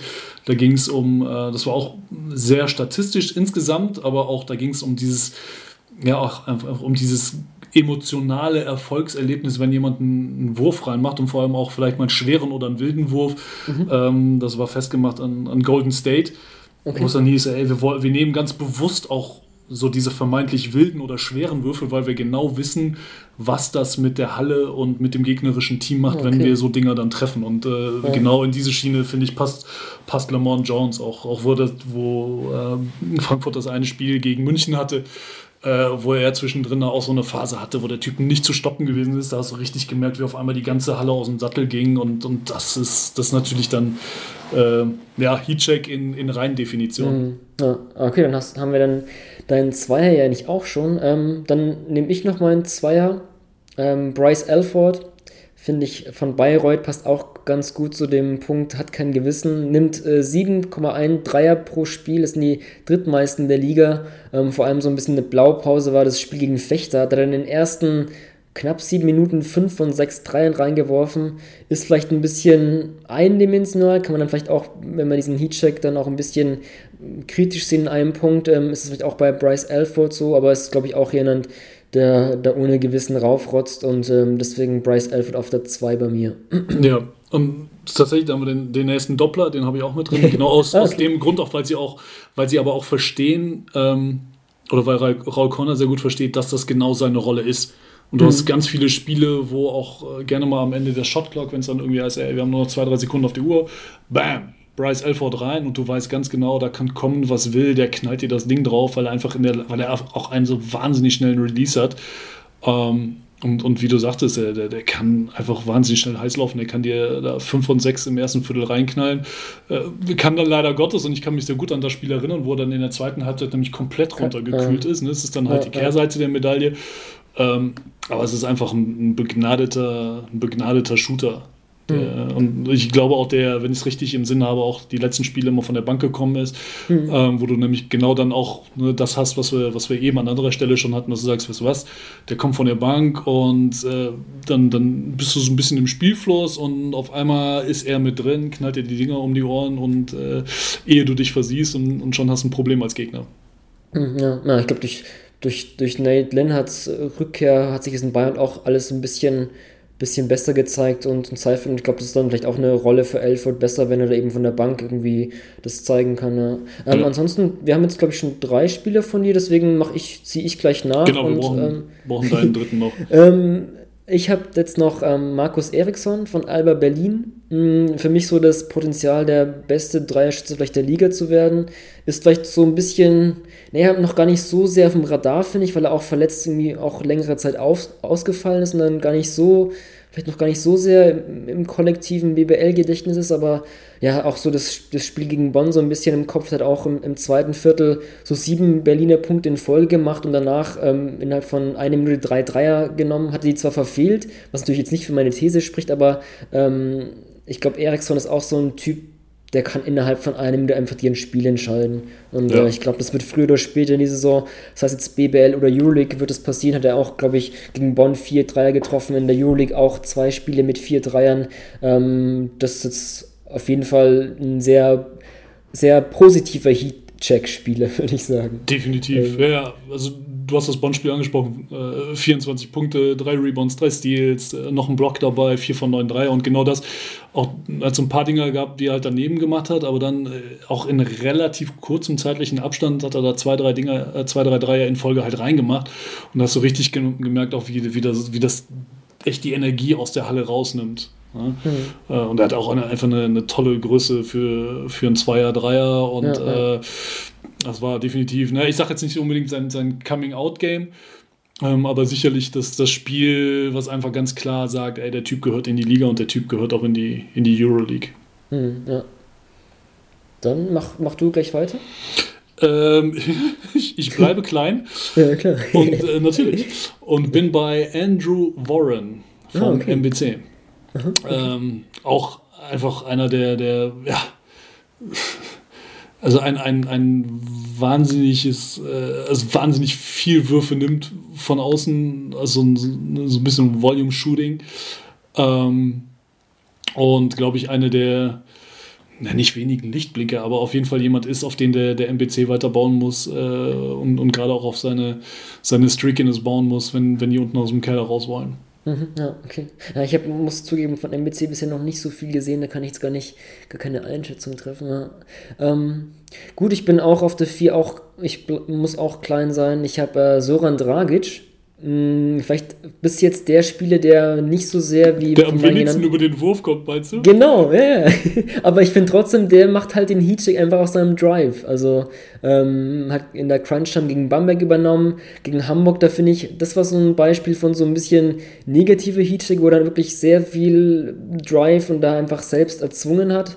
Ähm, das ist vielleicht bei Draghi so ein bisschen ja, ein Punkt, den man vielleicht kritisieren kann, aber das spricht zumindest für die Heat-Check-Kategorie und ja, das finde ich, ich glaube, der ist schon jemand, der einfach auch in der Crunch-Time da übernehmen will, was ja auch was Positives ist, aber da eben nicht so sehr über den Wurf geht, sondern über seinen Drive und ähm, immer über links natürlich. Ähm, deswegen habe ich, hab ich Dragic da auch reingenommen. Ein bisschen eine andere Komponente als nur, als nur die Shooter zu nehmen. Ja, ja finde find ich aber gut. Ich hatte ihn auch äh, so mit auf dem mit dem Schirm. Äh, guter Pick. Guter hm. Mann. Hattest du, glaube ich, auch in der Crunch-Time-Line-Up das. Äh, genau, eben auch ja. genau aus, aus den Gründen, die du, die du gerade genannt hast, weil er einfach in der Lage ist, äh, ja, halt, ich finde, er bringt so beides mit. Also zur Not kann er die auch werfen, aber einfach ne, über seine linke Seite immer wieder ans Brett zu gehen und du weißt genau, der, wenn er ans Brett geht, dann geht er primär über seine linke Hand und du kriegst ihn trotzdem nicht gestoppt, weil der Junge mhm. einfach so gut ist. Ja. ja. deswegen. Ja, dann hau uns noch deinen fünften um die Ohren direkt. Ja, jetzt habe ich aber auch mal jetzt wirklich einen Big Man, der zwar auf der 4 äh, spielt, aber auch auf der 5 ähm, aushelfen kann. Nathan Booth von Oldenburg. Ähm, für mich auch einer der besten Stretch-Vierer der Saison. Trifft zwar diese Saison sein Dreier nicht so hochprozentig wie letzte Saison, aber für mich auch so ein Spieler. Ich habe auch öfter mal gedacht bei seinen Spielen so, da müsste man eigentlich mal so auswerten, wie wenig Dribblings er nimmt und wie viel, auf wie viele Punkte er trotzdem kommt, wie so Clay Thompson-Style, weil ich, der auch sehr schnell Würfe nimmt, ähm, dazu aber auch aus dem Post ganz gut agieren kann. Also finde ich eine ganz gute Balance zwischen, er hat einen guten Wurf und er hat ein gutes Spiel am Zonenrand, aber das ist für mich auch so, so ein Oldenburger Mikrowelle von der Bank. Deswegen habe ich, um dann doch mal so eine ja, realistische Line-Up zu, zu wählen, habe ich dann doch mal noch so einen großen Spieler gefunden. Ähm, Booth auf der 5 bei mir. Finde ich gut. Auf jeden Fall. Es ist vor allem auch so ein bisschen der Unsung Hero in Oldenburg. Mhm. Aber auch schon die ganze mhm. Zeit, seit er da ist. Ne? Ja. Weil du hast, klar, du hast halt immer das, die Augen auf Paulding, auf Mahal Basic und jetzt hast du dieses Jahr ne, diese, diese Guard-Thematik, dann hast du die halt eingesessenen Schweta im Tada, bla bla bla bla bla Äh, und der, der Typ, der liefert halt einfach immer ab. Der macht das auch so völlig unaufgeregt. Der macht da seinen Job, gewinnt die Spiele teilweise und dann Mhm. und dann fährt, setzt er sich wieder in den Bus und fährt nach Hause. ähm, aber das, das, mit, den, mit den Dribblings ist mir bei ihm auch schon, auch schon aufgefallen, ja. tatsächlich. Äh, dass er einfach, dass, dass er vor allem auch für, für jemanden seiner Größe auch eine sehr schnelle Entscheidungsfindung mhm. hat.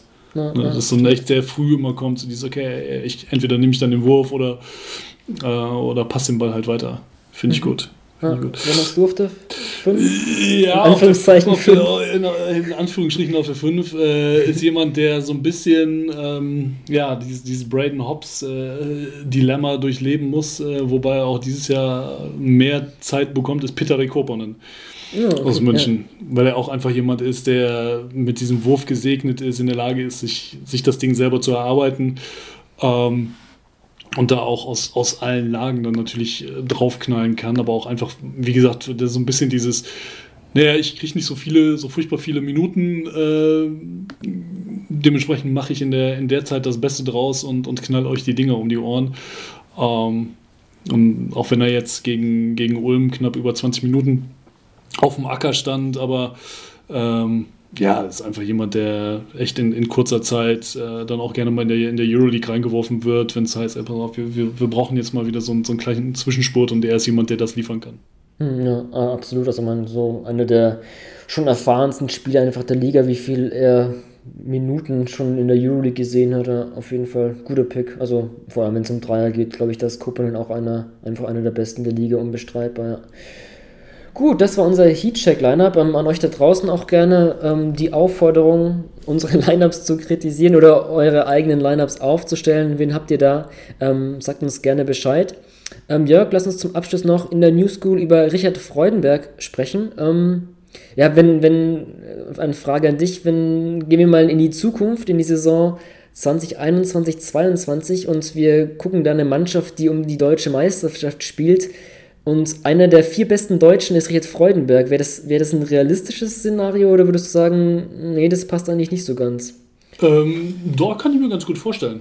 Mhm. Tatsächlich. Ähm, dann auch gerne zusammen, aber das ist jetzt völlige Zukunftsmusik und vielleicht ein Thema für einen anderen Tag mit einem, mit einem kleinen Joshua Bonga noch auf der Eins, ah, okay.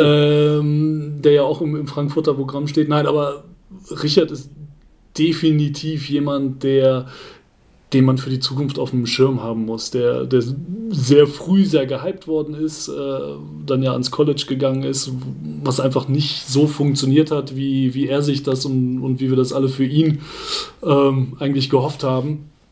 Und naja, jetzt in, in Frankfurt so langsam aber sicher aus den, aus den Puschen kommt und natürlich ursprünglich zusammen eben mit, mit Isaac Bonga beziehungsweise auch mit Niklas Kiel zusammen da naja, das, das große neue deutsche Trio bilden sollte. Naja, jetzt ist der eine in der NBA, der andere ist, ist leider Gottes ähm, verletzt beziehungsweise ne, halt aus gesundheitlichen Gründen raus und, und äh, ja, jetzt, jetzt muss er das da den Karren da quasi alleine, nicht aus dem Dreck ziehen, aber muss das Ding alleine in, in Schwung bringen. Ähm, und er ist halt einer, der, der eine, eine, tolle Größe mitbringt äh, für einen Spieler, der auch eigentlich mehr auf dem Flügel zu Hause ist als auf der Vier, der einen tollen Wurf mitbringt, aber der auch einfach noch in seinen Körper reinwachsen muss. Und das ist etwas, ähm, wo ich das Gefühl habe, dass er das dieses Jahr dass das dieses Jahr so langsam, langsam bei ihm kommt und dass dadurch dementsprechend auch seine, seine Rolle innerhalb des Teams, aber vor allem auch seine Produktivität nach oben geht. Hm, ja, der, ja ganz kurz dieser Einstieg. Ich hatte habe ich vor der Saison der teaminterne Podcast der Fraport Skyliners ähm, mit Gunnar Wipke, wo er eben das genau so erzählt hat. Ne? Frankfurt hat ambitionierte Ziele, gibt es immer auch dieses Thema mit einer neuen großen Halle in Frankfurt und ähm, mit einer neuen großen Halle, ja, da gibt es dann auch Sponsorenthema, dies, das, ähm, das wäre jetzt auch ein eigenes Thema für einen Podcast, aber eben hat man die Ambitionen und ähm, Webke hat es ganz, ganz, ähm, ja, offensiv so formuliert, dass da Frankfurt dann in diese Saison, die ich angeschnitten habe, 2021, 2022 um die deutsche Meisterschaft spielen möchte und meint eben auch, bis dahin müssen wir halt ähm, in den nächsten zwei Jahren vier, fünf deutsche Spieler entwickeln und, na klar, deswegen auch die Frage wegen, wir haben Richard Freudenberg im, im Fra äh, Frankfurter Kader, ob der da ein Kandidat ist. Vielleicht sonst, wenn man so dieses Frankfurter Nachwuchsprojekt vielleicht ganz kurz anschneiden, ohne jetzt äh, auch noch mehr Spieler zu analysieren, aber ne, klar. Ja, können, also um Frankfurter Jugendspieler, da kannst du, da kannst du eine eigene Folge draus machen. So ein Len Schormann, äh, Maxi Begue, die glaube ich jetzt auch alle U18 Europameister, oder alle, die beiden, das sind jetzt nur zwei, gespielt haben. Jetzt haben sie einen Bruno Vricic ähm, von den ja, München. Dann hast du noch einen Jordan Samaré hinten, hinten ja. rumlaufen. Wie gesagt, ja. der kleine Bonga. Ähm, da kommt schon echt, also es ist eine, eine, Generation 2000 plus, die, die echt Freude macht, die, die hm. danach. Ja, deswegen halt so, okay, ne, diese ambitionierten Ziele, die ja vielleicht auch sehr zu, keine Ahnung, ambitioniert sind, aber da muss halt auch dann ähm, ja, ein deutscher Nachwuchs aus Frankfurt heraus entwickelt werden, dann ist halt Freudenberg auch ein Kandidat, der jetzt auch ja, in sein, seiner dritten Saison ja, glaube ich, in Frankfurt geht. Ähm, das ist schon angesprochen, dieses College-Jahr, ja, ich habe echt das Gefühl, dass ihn das wirklich krass rausgenommen hat. Also ich kann mich auch erinnern, so damals Albert Schweitzer Turnier 2016, als die deutsche Mannschaft ja zum ersten Mal das Turnier gewonnen hat, war er für mich so mit, mit Mushidi einfach so der Offensivkern dieses deutschen Teams. Also die beiden haben da echt viel gemacht und da war Freudenberger noch eigentlich der Flügelspieler. Zwei, drei hat er, hat er so viel äh, auch Ballhandling gebracht und dann dieses College-Jahr. Also ich, ich kann mich ich glaube auch war mal ein Interview in der Five, wo auch so, glaube ich, erzählt hat, wo er dann auch so, ein, so einen Plan hatte, wie viel Kalorien er, glaube ich, ähm, da zu sich nehmen muss, weil halt anscheinend äh, St. John's, wo er am College war, da einfach gesagt hat, du bist jetzt der Vierer, du brauchst vielleicht ein bisschen mehr Masse und, und mach mal, iss mal, keine Ahnung. Und das ist halt irgendwie so, bin immer noch nicht so ganz, ähm, muss ich zugeben, so ganz ja, ob das dann wirklich, ob er sich dann schon in diese Rolle reingefunden hat, ob vielleicht, ob das wirklich so zu ihm passt. Ich bin dabei bei Freudenberg so, ja, auch wenn ich jetzt dieses ASC anschneide, immer so da guckt, welche Spieler da auch damals im Team, das war echt eine geile Mannschaft. Also vor allem hat Isaac Bongo und Isaiah Hartenstein haben da gar nicht gespielt, weil die yeah. verletzt waren, aber ansonsten, ne, Kostja Muschidi, Luis Olindi, Philipp Herkenhoff, Oscar da Silva, Bennett Hund, Nelson Weidemann, Philipp Stanic, Ferdinand Silker. Ich glaube, wer ein bisschen zu abfällt, ist, ist Philipp Hardenfeld, aber das war halt echt ein krasses Team und ähm, da muss ich schon so ein bisschen zugeben, wenn ich so die Entwicklung sehe, da haben so ein paar Spieler, zumindest nach jetzigen schon so ein bisschen Freudenberg über Flügel, was jetzt auch jetzt keine Kritik an ihn sein muss, aber eher nochmal vielleicht eher so an die Kritik oder einfach diese, diese, dieses College, ja, das einfach ihn, glaube ich, wirklich so ein bisschen aus der Bahn geworfen hat, was, was, was doch sehr schade ist. Ähm, ja, definitiv. Ja. Also vor allem glaube ich, dass genau diese 98er-Generation, also wenn wir jetzt den, den, Kern davon nehmen, dass sie das zeigen kann, ähm, wie unterschiedlich auch die Wege sein können, einfach. Ne, du, hast, mhm. äh, also, du hast halt mittlerweile einen sehr Hartenstein, der, der in, in Houston ziemlich gesettelt ist. Äh, du hast einen Costa Mushidi, der ja, nach dem riesen Hype um ihn vor, vor drei, vier Jahren dann auf einmal so gefühlt fast komplett von der Bildfläche verschwindet, weil er halt dann erst in Straßburg ist und dann später unten bei Megaleaks ähm, und, und jetzt zurück in Braunschweig ist, wo er einen fantastischen Job macht. Ähm, ja, und dann hast du mit Richard Freudenberg wieder ein anderes Schicksal, weil er drüben eben ans College geht und, und da irgendwie nicht so richtig zurechtkommt und was ihn so, so ein Stück weit versaut und er sich jetzt da wieder raus, rausarbeitet. Ähm, und auf der anderen Seite hast du Jungs, die, die tatsächlich dieses, das war ja immer so das große Trio, Muschidi, Hartenstein, Freudenberg mhm, in, in ja, jungen ja. Jahren. Ja, und dann hast du eben so die 98er um beispielsweise einen Louis Olinde. Die, die, die, klar hat er auch eine gewisse Aufmerksamkeit generiert, aber der war nie, zumindest in den jungen Jahren, wurde er nicht ganz so hoch aufgehangen mhm. wie hm. genau diese drei. Ne? Und mhm. äh, der hat so sein Ding gemacht, ist nach Bamberg gegangen, hat da gelernt und gelehrt und äh, ja, ne, das zahlt sich jetzt aus. Und ähm, ja, die, die Frage, oder das ist ja immer so dieses berühmte, ne, im Nachgang bist du immer schlauer. Hm, ja, ne, man weiß es nicht. Die gleiche Frage könnte man sich ja jetzt dann auch bei Franz Wagner äh, und, und in Michigan stellen, wo du sagst, äh, hey, in, in, Berlin hättest du Euroleague spielen können, hey, aber dann kriegst du eben diese College-Erfahrung nicht. Also auch da werden wir erst in ein paar Jahren wissen, äh, inwiefern das wirklich hoffentlich für ihn der richtige Schritt gewesen ist. Aber bei Richard, denke ich, kann man rück rückwirkend oder rückblickend betrachten, äh, St. John's war ein Versuch wert. Ähm, zumal die ja seinerzeit auch echt mehrere europäische Youngster rübergeholt mhm. haben, die fast unisono alle relativ früh wieder zurückgegangen sind. Ich denke mhm. da an den, äh, Federico Mussini, äh, einen italienischen Point Guard, der auch ein fantastischer Spieler ist, der aber auch einfach da drüben überhaupt nicht klargekommen ist. Ne? Mhm. Und ähm, bei Richard, denke ich, hat's einfach, ist es viel Kopfsache, dass er für sich einfach wieder in so eine Rolle reinwächst, dass er sagt, ey, pass auf, ich muss hier jetzt auch nicht den Superstar geben, sondern äh, ich kann hier mein Spiel machen und kann an mir arbeiten. Er hat dann natürlich auch mit Klaus Pervers echt einen gesegneten Co-Trainer an seiner Seite, der ihm da wahnsinnig viel mit auf den Weg geben kann. Ähm, und ich habe das Gefühl, so langsam aber sicher zahlt sich das aus. Also auch die Art und Weise, wie er dieses Jahr seine Würfe nimmt. Mhm. Ähm, ist das, also das sieht deutlich, also es sieht nach einem Spieler aus, wo du sagst, ey, der, der hat wieder Bock und das sieht nach Selbstvertrauen aus und ähm, der geht da auch, klar, und jetzt bist du natürlich auch in einem Alter von 21, wo du so langsam aber sicher so richtig in deinen Körper reinwächst, was natürlich bei den jungen Kerls auch immer ein Faktor ist. Hm, ja, stimmt. Ja, ja gut, man, der Wurf der Fälle, diese so wirklich sehr, sehr gut mit, mit 45% Dreierwürfter. Ja, ist so diese, ja, auch wenn ich so angeschnitten habe, ne, kam so eher so auf dem Flügel und ich hatte mich gefragt, ist, ist er da besser aufgehoben, aber ich finde diese Saison noch mehr so dieser, wirklich dieser Stretch-Vierer nimmt jetzt so drei Viertel seiner Würfe, sind Dreier, das waren in den letzten beiden Jahren nur, in Anführungszeichen nur die Hälfte, also da hat er wirklich so diese, ja, ich, ich hoffe nicht eindimensionale Rolle offensiv, ähm, aber wirklich halt diese, diese Dreierrolle und ähm, trifft, ja, hat sich da wirklich gesteigert. Auch so defensiv, finde ich, ist er auch so ein Frankfurter System, wo man auch mal häufig mal switcht, finde ich, macht eigentlich auch einen ganz guten Job. Also ähm, da kommt vielleicht dann diese, dieser Punkt, wo er dann früher eben mehr auf dem Flügel war, wo er eben auch dann die, die Fußschnelligkeit hatte, dann auch zu tragen, dass er da auch ähm, auf jeden Fall keine, keine ähm, Liability, sagt der Amerikaner immer, da auf keinen Fall ist. Also auch dann ähm, auch kleinere Spieler vor sich halten kann. Ähm, da ist auf jeden Fall so eine, ist halt immer so die Frage, okay, was, was für eine Rolle hast du eben? Und ähm, ja. egal, ob jetzt irgendwie vom Flügel doch auf die vier und, und ich mich frage, okay, passt es so gut, aber ähm, habe ich trotzdem das Gefühl, ähm, dass er eben in dieser Rolle, die er bekommt, eigentlich auch ganz gut aufgeht. Und klar, mit Frankfurt ist auch immer so ein bisschen schwierig, ne? mit, wir haben jetzt Niklas Kiel auch schon angesprochen, mit diesem leidigen Thema der Gehirnerschütterungen, ne, wenn er jetzt irgendwie auch im Kader wäre, vielleicht wäre dann Freudenberg auch wieder ab und zu doch wieder auf die drei.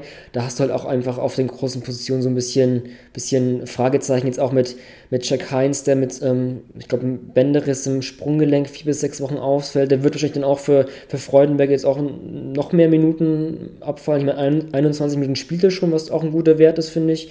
Ähm, also auch, auch wenn ich jetzt so ein bisschen so Zweifel, Fragezeichen angeführt habe, einfach wegen dieser großen Punkt so ne, vom Flügel auf die vier durch das College. Wie nimmt das Freudenberg so wahr? Finde find ich trotzdem, dass er eben diese, diesen Umschwung gemacht hat, in Hinsicht dessen eigentlich dann, dann ganz gut gemeistert, doch wieder, um, um so einen positiven um Umschwung zu machen. Ja, ja auf jeden Fall. Ähm, Und vor allem, der ist ja, wie gesagt, er ist ja auch erst 21. Das ist ja, das ist ja immer das, das Brutale. Also, was heißt brutal? Auf der einen Seite ist es total schön, auf der anderen Seite ähm, erwischt man sich ja oftmals dann dabei, dass man ungewollt zu früh zu viel will von den Jungs, weil man einfach mittlerweile dadurch, dass wir ja, die, diese ganzen Nachwuchsmaßnahmen haben in Deutschland. Äh, also jetzt, ich rede jetzt nicht nur, nur von, von JBL, NBBL in der Spitze, sondern du hast ja auch davor diese ganzen, früher war es äh, Talente mit Perspektive, beziehungsweise Perspektiven für Talente heißt es ja jetzt, glaube ich, mittlerweile vom DBB, äh, Bundesjugendlager etc. etc. pp. Also man hat, wenn du, ein, wenn du ein talentierter Spieler bist, gibt es heutzutage einfach die Möglichkeiten, die Jungs wahnsinnig früh schon auf dem Schirm zu haben und wahnsinnig früh zu sehen. Und das und, und damit verbunden ist ja oftmals eine vielleicht auch ein Stück weit unfaire, querstrich überzogene Erwartungshaltung an die Jungs. So. Und gerade Richard, und das gilt ja dann, wie gesagt, genauso für einen, einen Kostja Moschidi und auch einen sehr Hartenstein und sicherlich auch einen Luis Olinden, Ferdinand Zilk, also im Prinzip diese ganze AST-Truppe, die du eben aufgezählt hast, mhm. ähm, dass man dann vielleicht zu früh zu viel von den Jungs will. Anstatt mhm. zu sagen, ey, du was, ey, ent, Junge, entwickel dich mal, du bist gerade 15, 16, 17, 18, ey, mach mal fünf Jahre. Wenn du in fünf Jahren ein mehr als solider BWL-Spieler bist, dann haben wir alles richtig gemacht. So. Und an dem Punkt sind wir ja noch nicht mal. Also der ist ja erst, wie gesagt, erst 21. Also die ja, richtig, ja. also ne, sein, sein Peak, der kommt ja erst noch irgendwann.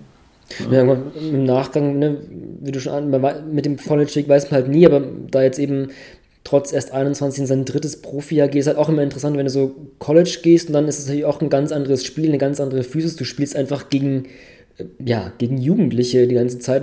Auch ganz interessant, zum Beispiel so ein Makai Mason jetzt in Berlin, der ist halt schon 24, aber ist jetzt auch erst in seinem ersten Profijahr und man ja, merkt es halt und einfach. Das siehst und das, Ja, genau. Und deswegen ist halt auch, ne, klar, dann Freudenberg drittes Profi, dann hast du immer, du hast schon angesprochen, Klaus Perwas, gibt wahrscheinlich, ähm, ja, Assistant Coaches, die individuell mit dir arbeiten, wird es jetzt auch in Deutschland nicht so viel bessere geben. Ist dann auch vielleicht im Endeffekt auch eine, einfach eine bessere Situation. Und ähm, das, das war dann vielleicht ein, in Anführungszeichen verlorenes Jahr. Ich meine, was das für dich als Mensch macht, ähm, auch wenn du mal auf dem auf dem Arsch fällst, dann stehst du halt wieder auf. Und das ist auch eine wichtige Erfahrung. Und lieber machst du sie früh als spät. Und ähm, St. John's war ja auch New York, soweit ich weiß. Genau. Ich glaube, ein, ein Jahr New York leben ist jetzt auch nicht so verkehrt.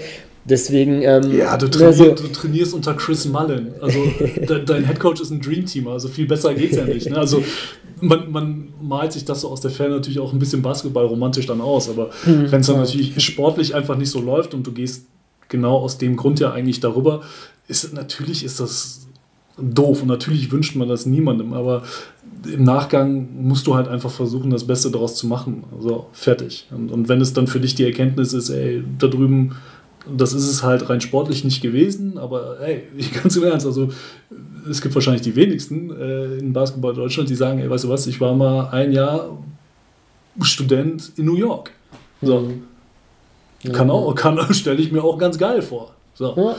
Ne? Und, und du kommst halt zurück, immer noch in einem Alter, wo du wahnsinnig jung bist und bist halt jetzt mit 21, du hast es gesagt, in deinem dritten Profijahr. Also das ist ja auch, auch das können die wenigsten vorweisen. Ne? Also von daher hast du ja auch auf der Habenseite ähm, wahnsinnig viel. Aber um so ein bisschen auf sein, sein Spiel zurückzukommen, ähm, es tut ihm definitiv gut, dass er, dass er da jetzt auch körperlich zugelegt hat, dass er, dass er da diese, diese alten Muster aus dem College äh, aufbrechen konnte. Und äh, ja, tatsächlich, ne, auch wenn Verletzungen immer doof sind für eine Mannschaft, aber ich glaube, dass das eben jetzt eben mit dieser Situation, dass Shaquille Heinz vier bis sechs Wochen ausfällt, dass das für ihn eine Riesenchance nochmal sein kann. Und ich denke, dass er jetzt einfach deutlich bereiter ist, äh, dem Team dementsprechend das zu geben, was Frankfurt gerade braucht, als er das noch vor einem Jahr oder vor, vor zwei gewesen wäre. Hm, ja, ja.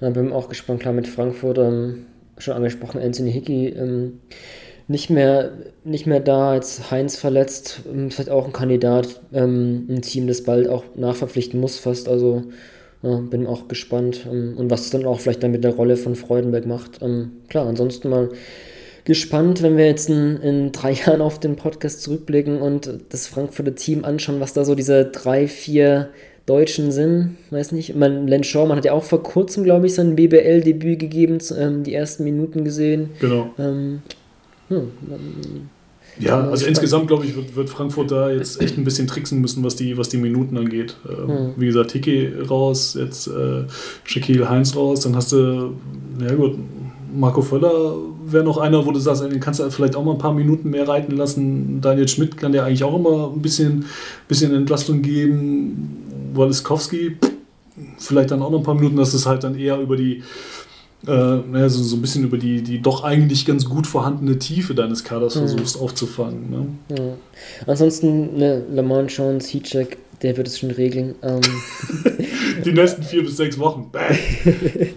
äh, okay, ähm, wenn du nichts mehr zu freuen bei Jörg, dann lass uns zum Abschluss noch kurz für die Crowd ein, ein Spiel oder ein Team rausgreifen am kommenden Wochenende, was, was sagst du denn, wenn, was, welches Spiel legst du denn den, den Leuten ans Herz? Ja, ich bin für einen ganz langen Basketballsonntag. Äh, neben okay. unserem Headliner am Sonntag 18 Uhr Oldenburg gegen Bamberg äh, werde ich definitiv schon vorher um 15 Uhr am Start sein, wenn es heißt Ludwigsburg gegen Braunschweig. Auch zwei Teams, die wir schon mal so, so ein bisschen ausführlich hatten, gerade halt die, die Braunschweiger ja auch. Äh, einfach zwei wahnsinnig spannende, interessante Programme, die Gas geben, die Bock haben. Ähm, also das, glaube ich, könnte, könnte ein ganz gutes Matchup werden um 15 mhm. Uhr. Ja, das, das gleiche Spiel habe ich auch. Ludwigsburg auch sehr, sehr gut dabei diese Saison. Ähm, Braunschweig habe ich auch ja, schon mal als, als League Pass Liebling so ein bisschen tituliert. Ja. Teams, die beide auch gerne pressen. Deswegen glaube ich, wird es auch ganz interessantes Spiel. Auch ja, Karim Jano gegen sein Ex-Team, athletische Spieler. Ich glaube, das könnte ein ganz heißes Duell werden. Ne? Definitiv, ja. Ludwigsburg so ein bisschen das Dark Horse gefühlt irgendwie, ne? Alle gucken ja, die müssen wir auch bald mal sprechen. Definitiv, also, also alle, so gucken, alle gucken auf, auf München, wie, wie gut die sind und klar, dann hast du die Cinderella-Geschichte aus, aus Kreilsheim und äh, ne, du hast ganz, ganz viele Geschichten und, und Ludwigsburg fliegt da gefühlt so ein bisschen auf, unterm Radar, jetzt auf Tabellenplatz 2, sechs Siege in Folge. Ähm, ja, und, und Braunschweig nach den zwei Niederlagen, die sie jetzt zuletzt hatten, ähm, ist halt die Frage, was macht das mit der Mentalität von so einer jungen Truppe, obwohl du ja auch dann auf der anderen Seite viel Erfahrung hast mit einem Tommy Klebeis, mit einem Scott Ellerton und so weiter. Ähm, das wird eine, eine spannende Geschichte, kann ich mir vorstellen. Dir dabei viel Spaß auch am Doubleheader. Das wünsche ich ebenso. Euch da draußen auch viel Spaß und ein schönes Wochenende. Bis bald. With the ninth pick in the 1998 NBA Draft. Ball ist bei Nowitzki, da muss er hin jetzt. Und verteidigen! Verteidigen jetzt! Es ist schlicht und ergreifend der einzig wahre Hallensport.